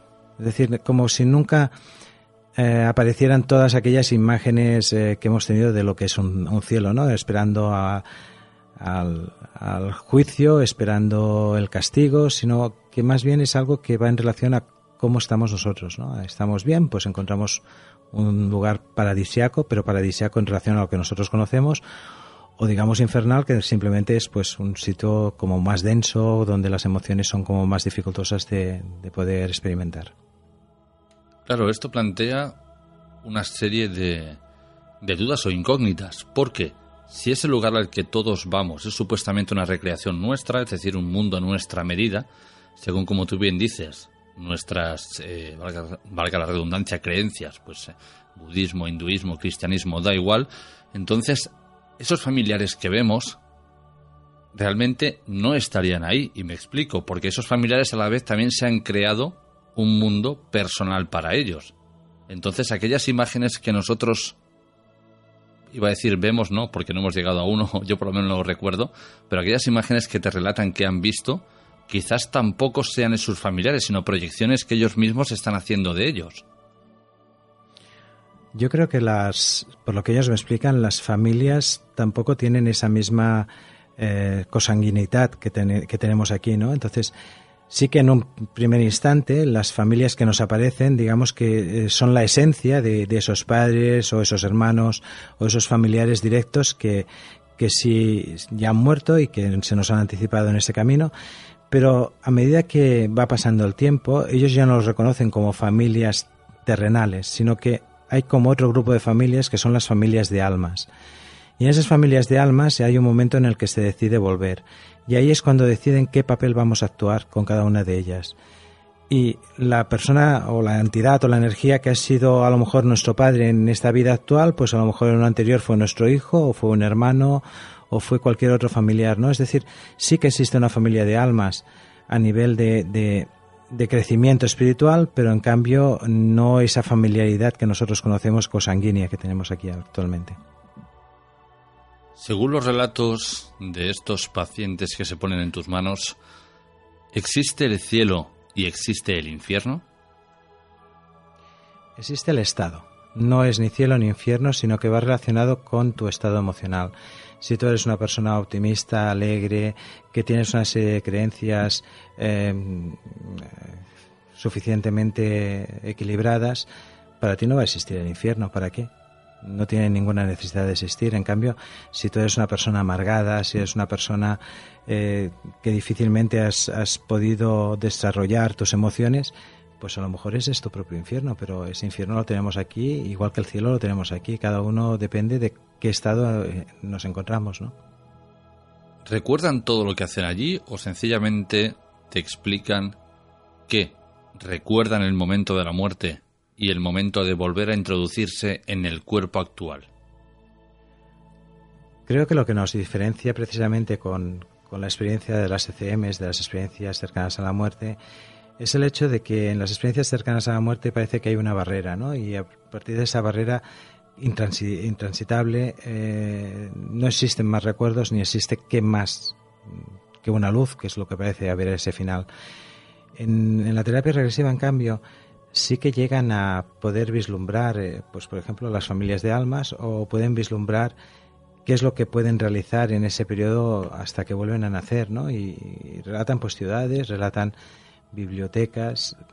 Lo que también relatan es que tienen una, una inefabilidad, es decir, que tienen una difícil descripción de lo que allá están viviendo. No encuentran las palabras suficientes para describir aquella realidad pero lo asemejan con cosas que conocen de aquí en la Tierra y lo asemejan pues eso como bibliotecas, con escuelas, incluso con iglesias o con lugares de culto en las que realizan muchísimas funciones. Lo que pasa es que, claro, las funciones que no, no tienen mucho que ver con las que han realizado aquí, aunque algunas se asemejan y sobre todo las que significan crecimiento como pueden ser los estudios. ¿Te has encontrado en alguna ocasión con algún suicida y que haya ido a ese cielo creado por él? Me he encontrado alguna situación en la que relatan el suicidio de algún familiar directo, ¿no? Entonces eh, tuve un caso en, Mallorca en la cual eh, la persona que vino a hacer el trabajo venía a realizar eh, un, un, trabajo de duelo y de duelo principalmente por, por sus, sus, padres que habían muerto en, en poco tiempo. Y en esa situación apareció precisamente el padre que se había suicidado, ¿no? Entonces, el padre que en cierta manera a través de ella explicaba el suicidio, explicaba la situación y explicaba que lo que él no, está, no pudo hacer al morir, que era cuidar a esa, a esa hija, pues lo estaba realizando desde el otro lugar. Se sentía arrepentido porque, porque quizá no era la mejor solución, pero en, en ningún momento se sentía castigado. ¿no? No, no es esa la función, sino que seguramente es que muchas cosas de las que creemos que aquí podríamos hacer, cuando estamos a la otra banda no las podemos hacer o las tenemos que realizar de otra manera. Entonces, eso es por lo que él se sentía arrepentido y por lo que él continuaba, en, digamos, en este mundo todavía, a pesar de que no lo pudiéramos ver. Cuando fallecen, les ocurre, como tú has mencionado antes, algo parecido a las ECM, es decir, se ven durante unos minutos desde fuera, ven todo lo que está pasando antes de llegar a ese otro lado o directamente van hacia allí.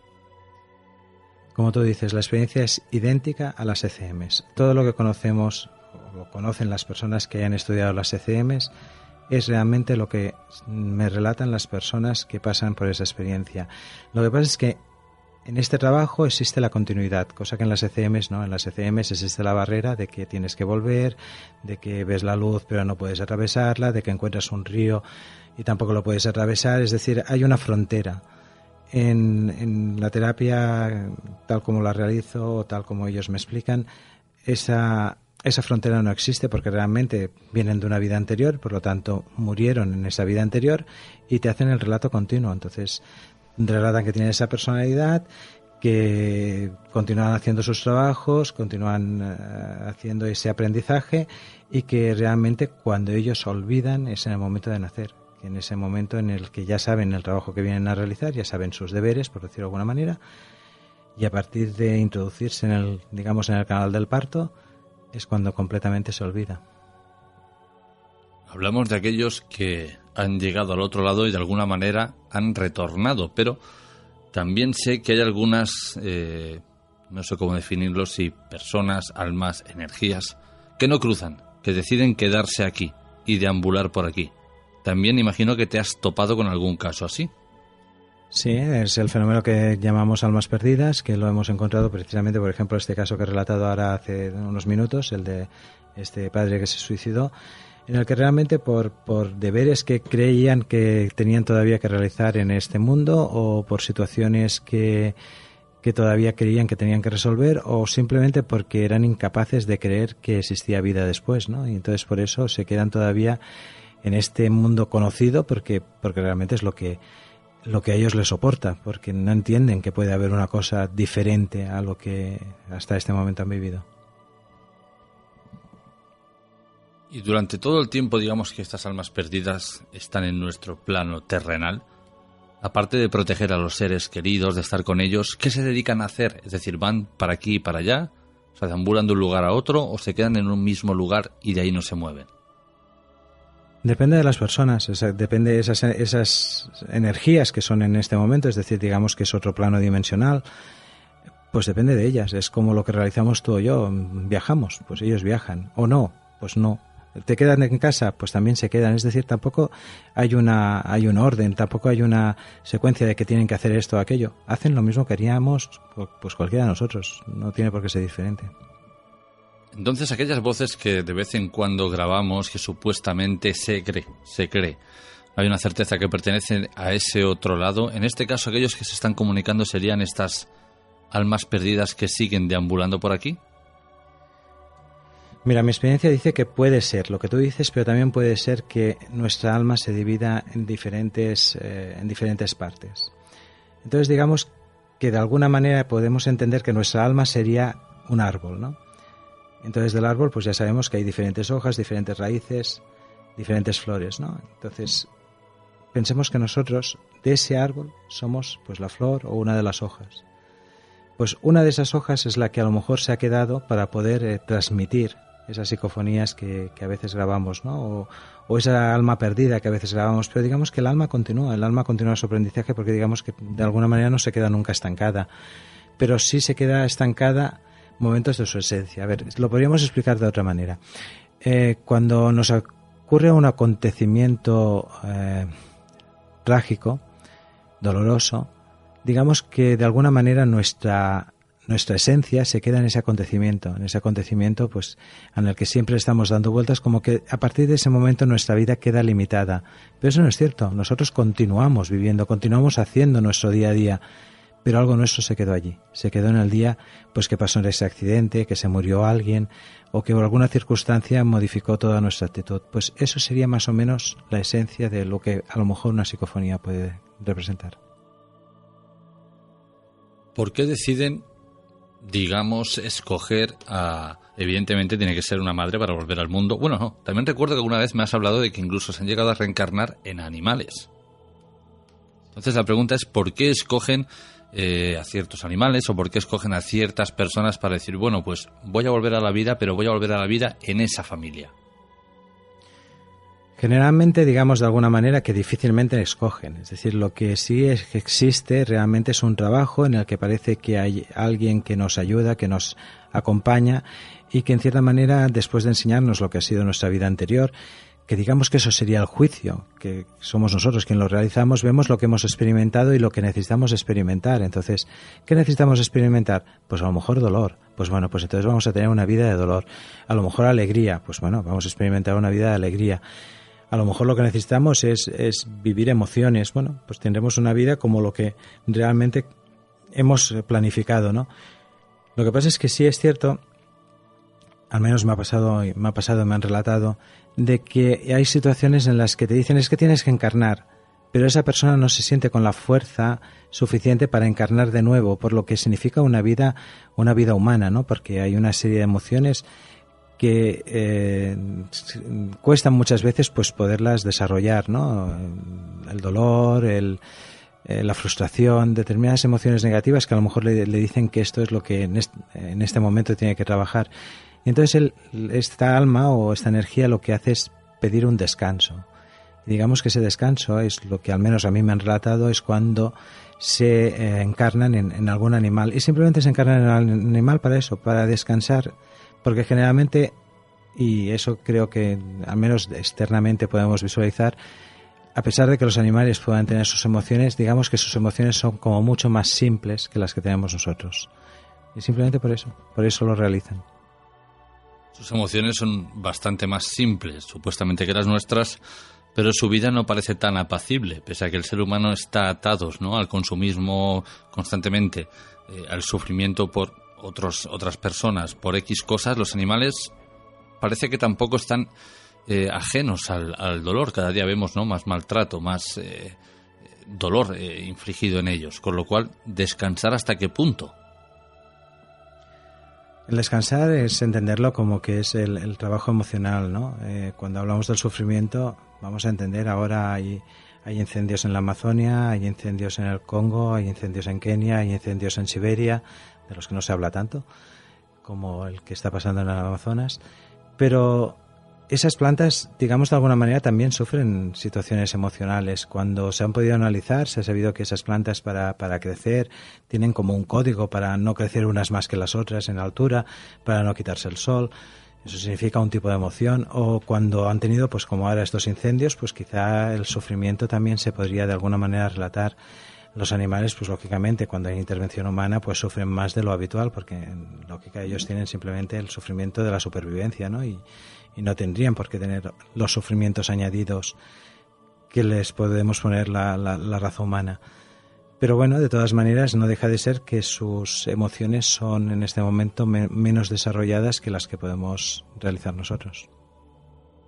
Estamos hablando de almas que retornan, de personas que en su momento estuvieron aquí y que ahora tienen otra apariencia física. Pero yo estoy seguro que hay algunos que no vuelven nunca, o que no vuelven en un periodo de tiempo como el que muchas personas aseguran que tendría que ser la reencarnación. Me explico, muchos parapsicólogos incluso han establecido que a partir de tres o cuatro siglos ya no quedan registros de estas voces que llamamos psicofonías, ni tampoco apariciones de ningún tipo, porque sencillamente se desvanece la energía, ¿no? Como había un proverbio, creo que era egipcio, que decía que si te olvidas de alguien, ese alguien desaparece. Entonces, ¿podría existir eh, almas que nunca, nunca más vuelvan a reencarnarse ni vuelvan a meterse en el cuerpo humano de otra persona? Pueden existir lo que tú dices, pero también pueden existir almas que jamás han encarnado. Pueden existir almas que se encarnan constantemente, pueden existir almas que se encarnan con una periodicidad. Todo eso es factible, pero es factible como la realidad humana. Es factible que tú haya, ahora hayas nacido aquí y a lo mejor tu, tu energía necesita encarnarse la próxima vez en Egipto. No lo sé. Eh, lo que sí sabemos es que esas energías, digamos que ese mundo es tan verídico, tan real como el que nosotros tenemos, es tan palpable como el que nosotros conocemos. Lo que pasa es que nosotros desde aquí no lo podemos identificar. Mm, las posibilidades, muchas. La realidad eh, la conoceremos en el momento de morir. Lo que pasa es que por el relato que tenemos de esas personas que parecen haber pasado por esas situaciones, parece que se, se vuelve de esta manera, en el cual también, y como hemos comentado antes, no hay una periodicidad, no hay no hay, digamos, eh, cada cinco años eh, se encarnan, cada 20 años, porque digamos que una de las cosas que sí se identifica en ese nuevo mundo es que el tiempo no es definible, no, no existe una, una situación lineal del tiempo, sino que el tiempo es algo amorfo que no, no, es, no es en absoluto definible. A lo largo de estas semanas hemos eh, bueno, planteado muchísimas cuestiones, pero también se han planteado muchas dudas, como por ejemplo el hecho de que tú lo acabas de mencionar hace un momento. Puedes ser una persona española que fallezca y en la siguiente vida puedes estar en Egipto, Grecia, Roma, eh, en el Amazonas mismo. ¿Quién sabe, no? La pregunta es, a través de estas regresiones, ¿alguno de tus pacientes te ha explicado quién es quien les ordena dónde deben reencarnarse? digamos que no hay nadie que te ordene. Hay alguna energía, o digámosle, llamámosle seres de luz o guías, que te orientan hacia dónde. Y esa orientación además es con propuestas, es decir, digamos que no es nada más una posibilidad, sino que tienes diferentes posibilidades y entonces tú tienes esa manera de poder elegirlas. Lo que pasa es que digamos que es como que es muy profundo la, la orientación que ellos hacen, ¿no? Es yo no quiero volver a nacer y me he encontrado muchos casos de yo no quiero volver a nacer, pero en cambio sugestivamente te van indicando que ese es tu camino y que no queda otro hasta que lo aceptas y como digamos que el tiempo allí no existe, pues no, no viene de esperar 20 años y hasta que al final pues llegas aquí. Llegas aquí o, o también no lo he comentado antes, no tiene por qué ser este mundo. ¿eh? Me he encontrado alguna vez alguna regresión en la que han nacido en mundos diferentes y que no tiene por qué ser lo que nosotros conocemos como mundo terrícola. ¿eh? Pueden ser en otros lugares y esos otros lugares tampoco tienen que ser en el universo conocido. Pueden ser otros, simplemente otros, sitios diferentes. Marte, Júpiter, Saturno, por ejemplo. Saturno. Cuidado que aquí la, la comunidad ufológica se te puede tirar al cuello. Sí, pero es que no estamos hablando de, de, encarnaciones eh, humanas, estamos hablando de, de, encarnaciones en situaciones que se puedan vivir en esos mundos. No las conocemos y no sabemos tampoco si es Marte o Júpiter, ¿eh? pueden ser cualquier estrella de las que todavía no tengamos noticias o cualquier mundo simplemente habitable y que no tiene por qué ser con forma humana. Puede ser con otra forma. Realmente lo, lo único que yo creo y por la experiencia que tengo que venimos a trabajar son emociones. Para trabajar emociones no hace falta ser un hombre ni una mujer. Dices que son seres de luz que más o menos te orientan o podríamos decirlo con, con, la jerga, ¿no? Te comen un poco la cabeza para que vuelvas a reencarnarte. Esto implica una jerarquía, es decir, hay un jefe, estos son como los secretarios, hay quien ha hecho el plan y estos deben hacer que ese plan se cumpla, o sea, que se ejecute. Con lo cual mucho libre albedrío tampoco tenemos. Es como decir eh, que el destino ya está escrito, ¿no? Y ellos se tienen que encargar de que ese destino se cumpla. Cuando, tú vas a la escuela, también hay una cierta jerarquización, ¿no? Le das ese poder al maestro, pero ese maestro no deja de ser una persona como tú, como yo, como cualquiera de nosotros. Lo único que en su materia tiene unos conocimientos superiores. Eso es lo que realmente pasa en, ese, en esa otra parte del mundo, ¿no? Esos tienen unos conocimientos superiores por más experiencia, por, por más tiempo que han estado allí, por más tiempo en el que han trabajado. Y realmente lo que hacen son sugerimentos. Y esos, esas, esas maneras de enfocarte posibles alternativas, pues te dejan elegir alguna de ellas. Pero sí es cierto que te enfocan para que tú elijas la más oportuna Después, bueno, mm, nuestra elección es la que hace que sea más fácil o más difícil cumplir esos acontecimientos. Lógicamente, contra más inconvenientes nos pongamos, digamos que más fácil es que de alguna manera salgamos de esa rueda. En cuanto al libre albedrío, en cuanto al libre albedrío, una de las cosas que ellos me han explicado y, puede sonar muy a ciencia ficción es que en ese lugar en el que están hay como, como unas pantallas a veces o como una tampoco son bien bien pantallas, ¿eh? eso es simplemente la explicación que ellos te dan para para poder razonarlo al nivel que nosotros podamos entender. Pero digamos que hay como una emisión de acontecimientos de las situaciones más importantes que se producirán en su vida. Entonces, bueno, si para tu vida es muy importante a lo mejor casarte, pues a lo mejor verás el momento en que te casas con alguien, o si para ti es muy importante pues el adoptar un animal, pues verás ese momento en el que vas a adoptar ese animal todas esas secuencias parece que ya están de alguna manera escritas, ¿no? Es como si los registros acásicos ya estuvieran, ya estuvieran hechos, ¿no? Como que nosotros simplemente tenemos que formalizarlos. Y ahora viene la pregunta del millón que mucha gente siempre se ha preguntado cuando hablamos eh, o de las ECM o en este caso de las regresiones. ¿Alguno de tus pacientes te ha relatado que ha visto a Dios? La cara de Xavier es un poema.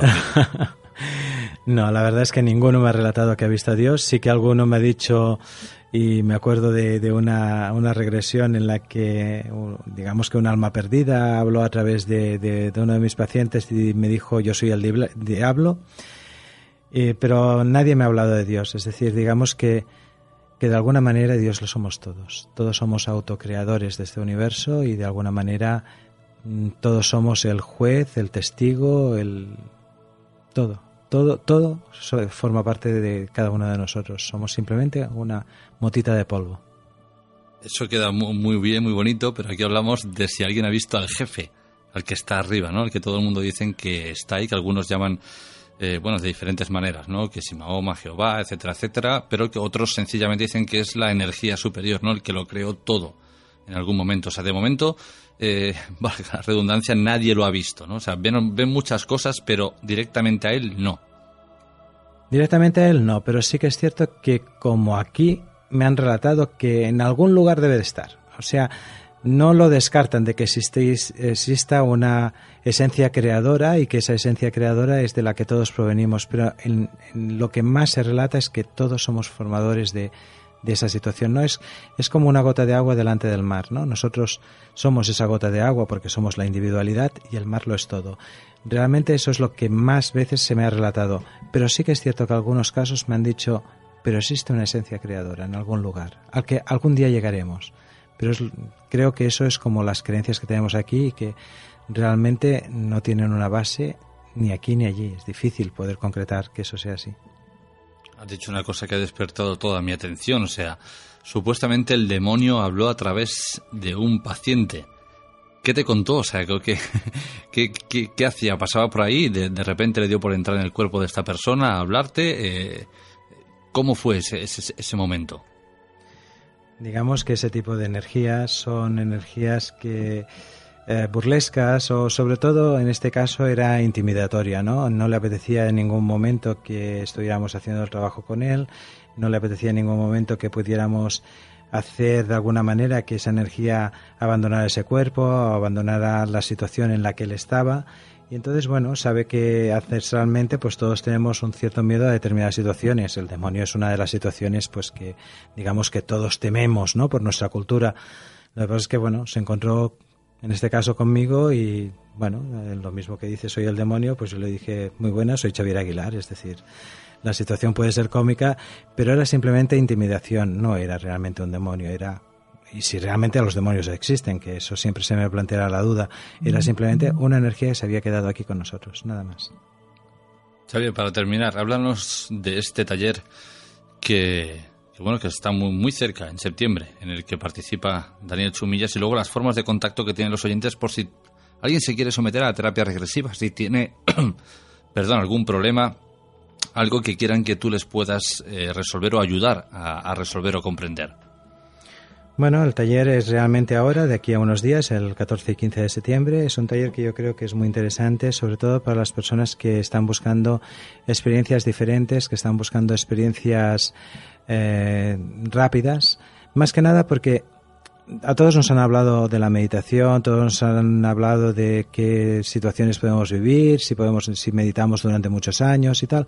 Pero claro, como nosotros no tenemos respuesta, rápida a esas situaciones y vivimos en un mundo que tiene mucha prisa y queremos obtener esas respuestas inmediatamente, pues es que como que la meditación simplemente está al alcance de, unos poquitos que tienen todo ese tiempo disponible y que consideran que la meditación es tan válida como para, como para poder disfrutar de ese tiempo. A nivel mundano, digamos que eso no, no ocurre, entonces no, no nos planteamos el estar mucho tiempo meditando, la mayoría, y en cambio en este taller lo que vamos a conseguir es esos beneficios de la meditación a través de, este trabajo que nos va a hacer Daniel Chomillas, en el cual vamos a entender que a través de la meditación se pueden conseguir muchas cosas. Se puede conseguir conectar con nuestro guía interior, se puede conectar con, conectar con nuestro guía espiritual y se pueden conseguir a lo mejor fenómenos eh, que en este caso yo recuerdo, por ejemplo, un familiar mío que hizo este mismo taller que me dijo, nunca había pensado que con los ojos cerrados podía ver.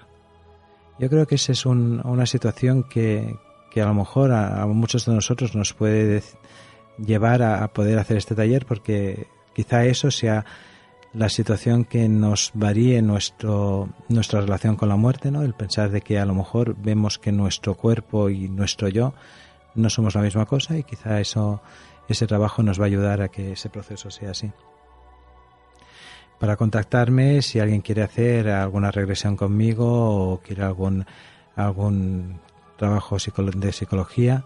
Me podéis llamar todos al teléfono 686 676736 o a través de la, mi página web que es eh,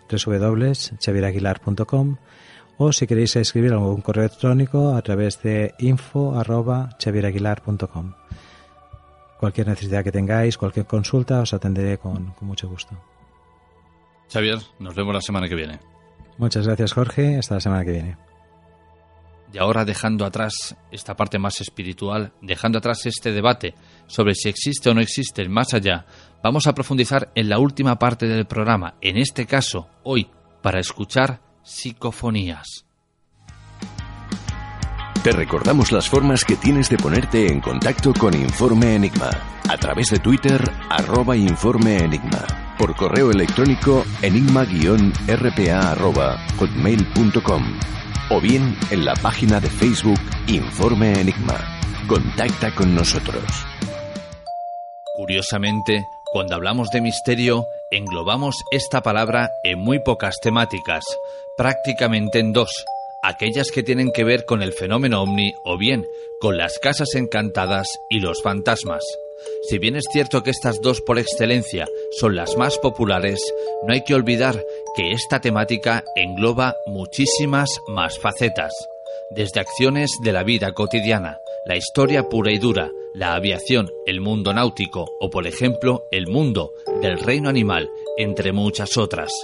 Básicamente podríamos decir que todo lo que ocurra a diario se podría llevar al terreno de lo misterioso, porque siempre hay algo que por muy mundano que sea, no acaba de encajar del todo.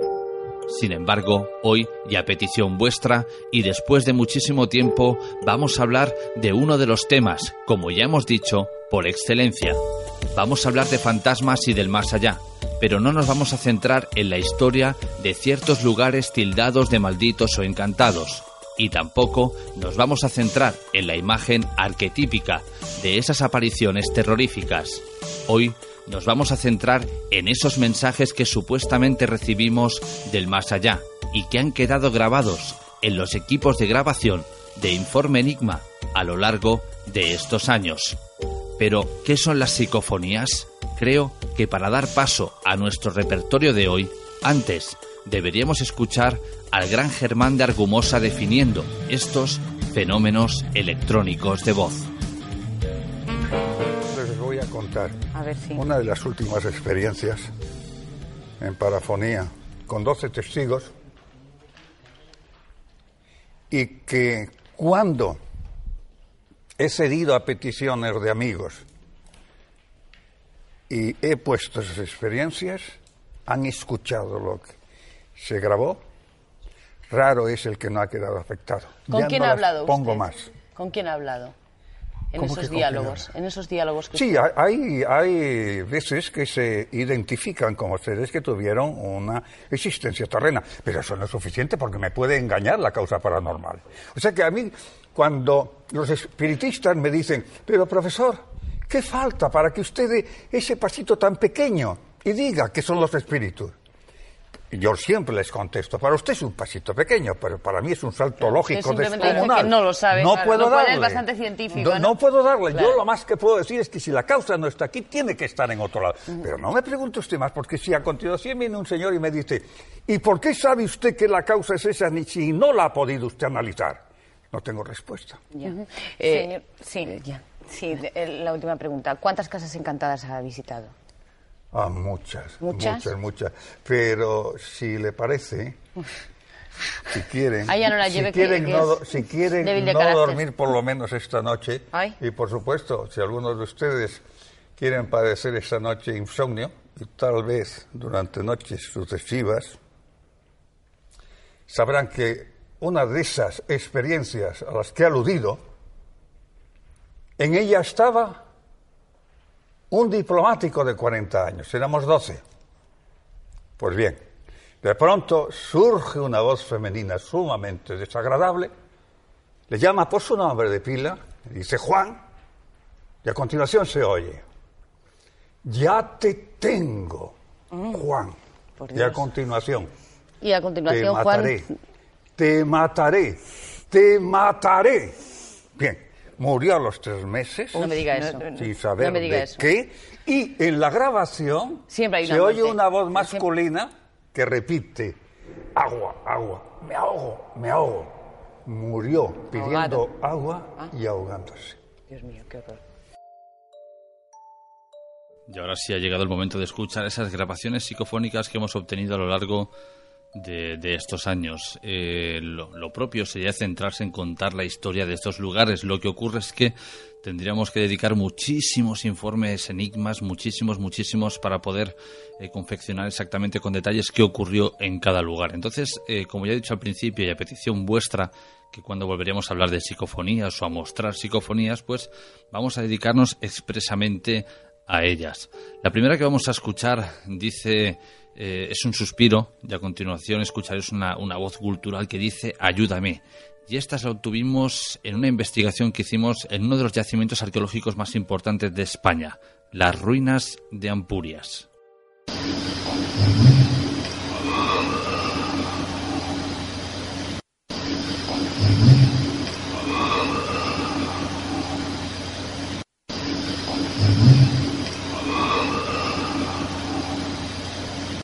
Bien, aquí teníamos este suspiro y este ayúdame cultural y ahora vamos a escuchar otra que también se obtuvo en este yacimiento, que en este caso dice eres tonto.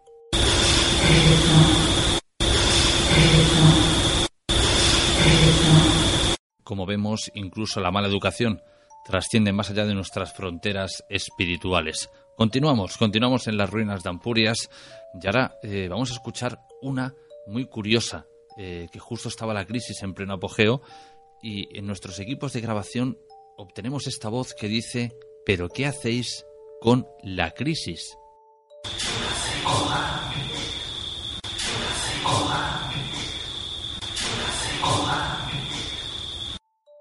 El yacimiento de las ruinas de Ampuria se diferencia por ser eh, tres culturas diferentes que convivieron en una, es decir, los íberos, los griegos y los romanos. Ahora, ahora escucharemos una psicofonía en la que nosotros entendemos que dice en griego también.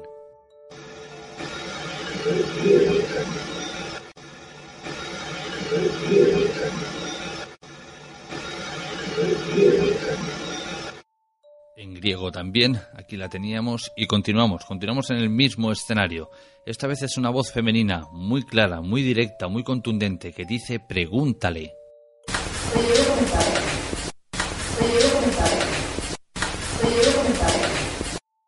Y seguimos, seguimos en Ampurias y en este caso vamos a escuchar otra grabación psicofónica que dice, tú que me miras, ¿Qué quieres?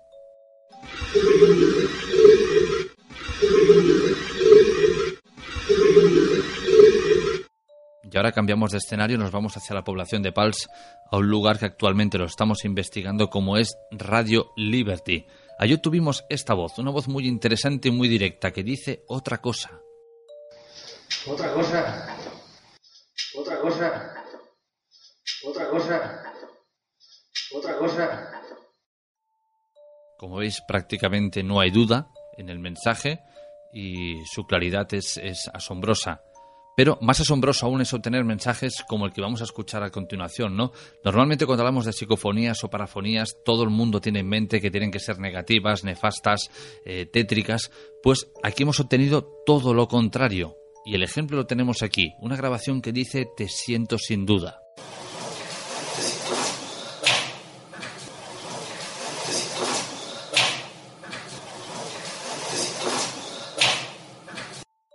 Y para corroborar aún más esto que decimos que no todas las grabaciones psicofónicas son negativas, escuchemos esta que también se obtuvo en Radio Liberty que dice Mi amor, por favor.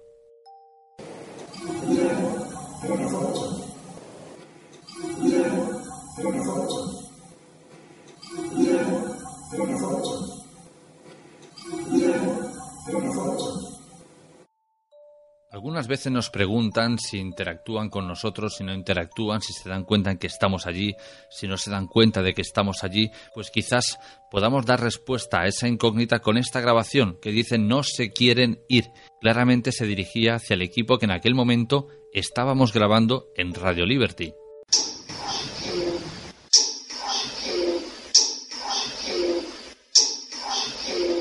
Y de nuevo vamos a escuchar otra palabra malsonante. Como digo, parece que la educación, eh, bueno, si eres mal educado en vida, también lo eres quizás en otro plano dimensional, ¿no? De aquí escuchamos claramente como dice mierda. ¿Listo?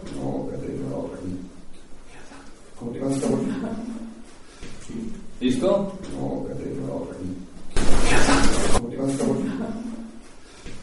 ¿Listo? ¿Listo?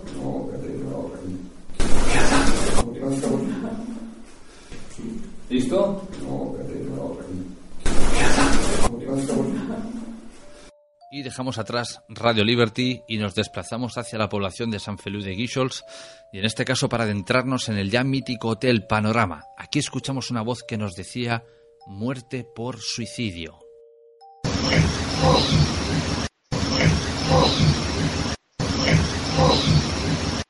Seguimos deambulando por estos pasillos, por estas habitaciones totalmente derruidas que en su tiempo albergaron miles de, turistas y obtuvimos esta voz que dice, papá, no fui yo. Recordemos que en el Hotel Panorama obtuvimos una psicofonía que se hizo archifamosa, en la cual podíamos escuchar eh, risas, eh, llantos de niños, voces culturales, sonidos, un sinfín de cosas que no tenían sentido, con lo cual escuchar de nuevo una voz infantil que dice, papá, no fui yo, cobra mucha relevancia en este lugar.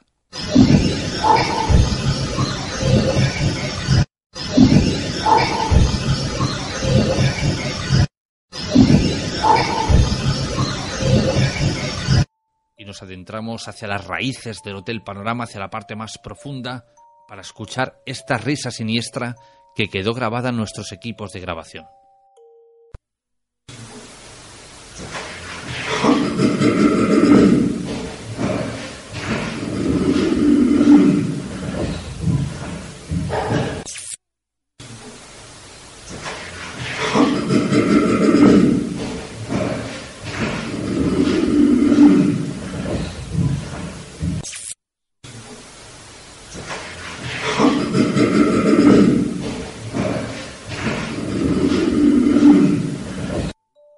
Hace unos instantes hacía mención a esa psicofonía en la cual se registraban voces de niños, eh, llantos, risas, eh, voces tétricas, eh, voces culturales. Bien, pues ahora vamos a poder escucharla de nuevo dentro del Hotel Panorama.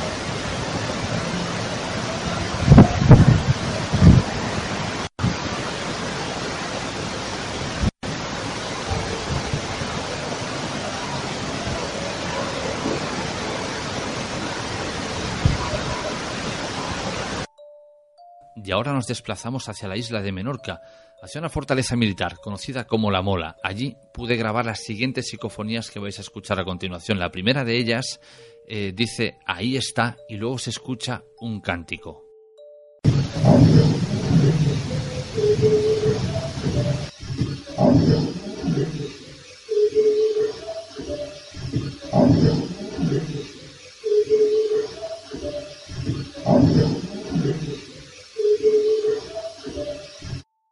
Continuando en la fortaleza de la mola, escuchamos otra vez una voz infantil que nos dice vas sintiéndome.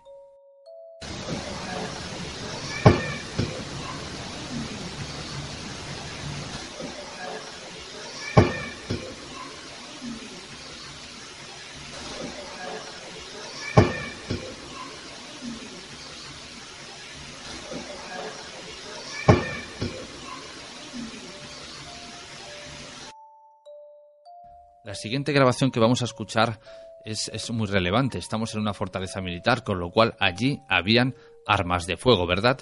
Pues bien, aquí escucharemos una voz que dice son brazos de ira y a continuación una ráfaga de lo que parece ser un fusil o un subfusil. Son brazos de ira. Son brazos de ira. Son brazos de ira.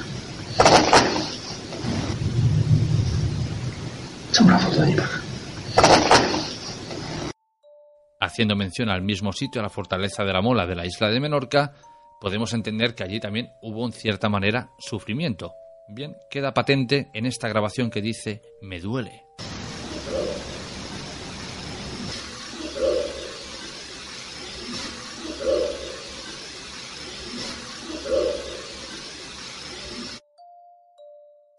Y ahora volvemos hacia la Costa Brava, en este caso al Gran Museo de la Magia, para escuchar esta voz, esta voz que obtuvimos en invierno. Nos dispusimos a ir hacia allí porque hay leyendas de fantasmas. Sin embargo, en esta grabación nos dicen no hay espíritus aquí.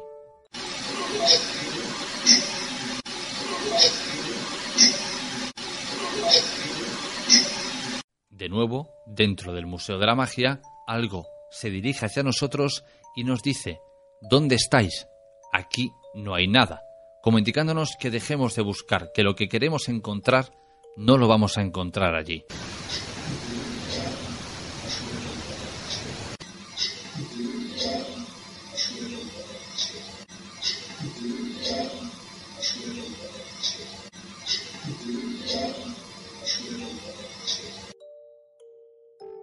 Seguimos en el Museo de la Magia y en este caso vamos a escuchar una de las grabaciones prácticamente más nítidas eh, que hemos obtenido nunca, ¿no? Y aquí escuchamos una voz que dice, te hemos visto. ¿Cuántos somos? ¿Cuántos somos? ¿Cuántos somos? ¿Cuántos somos? Y ya para terminar, y esta es una de las últimas que hemos obtenido más recientes, nos encontramos en un castillo eh, que fue, digamos, saqueado por las tropas de Napoleón. Y obtenemos esta voz que parece infantil pero a la vez que femenina que dice por dónde se sale, por dónde se sale.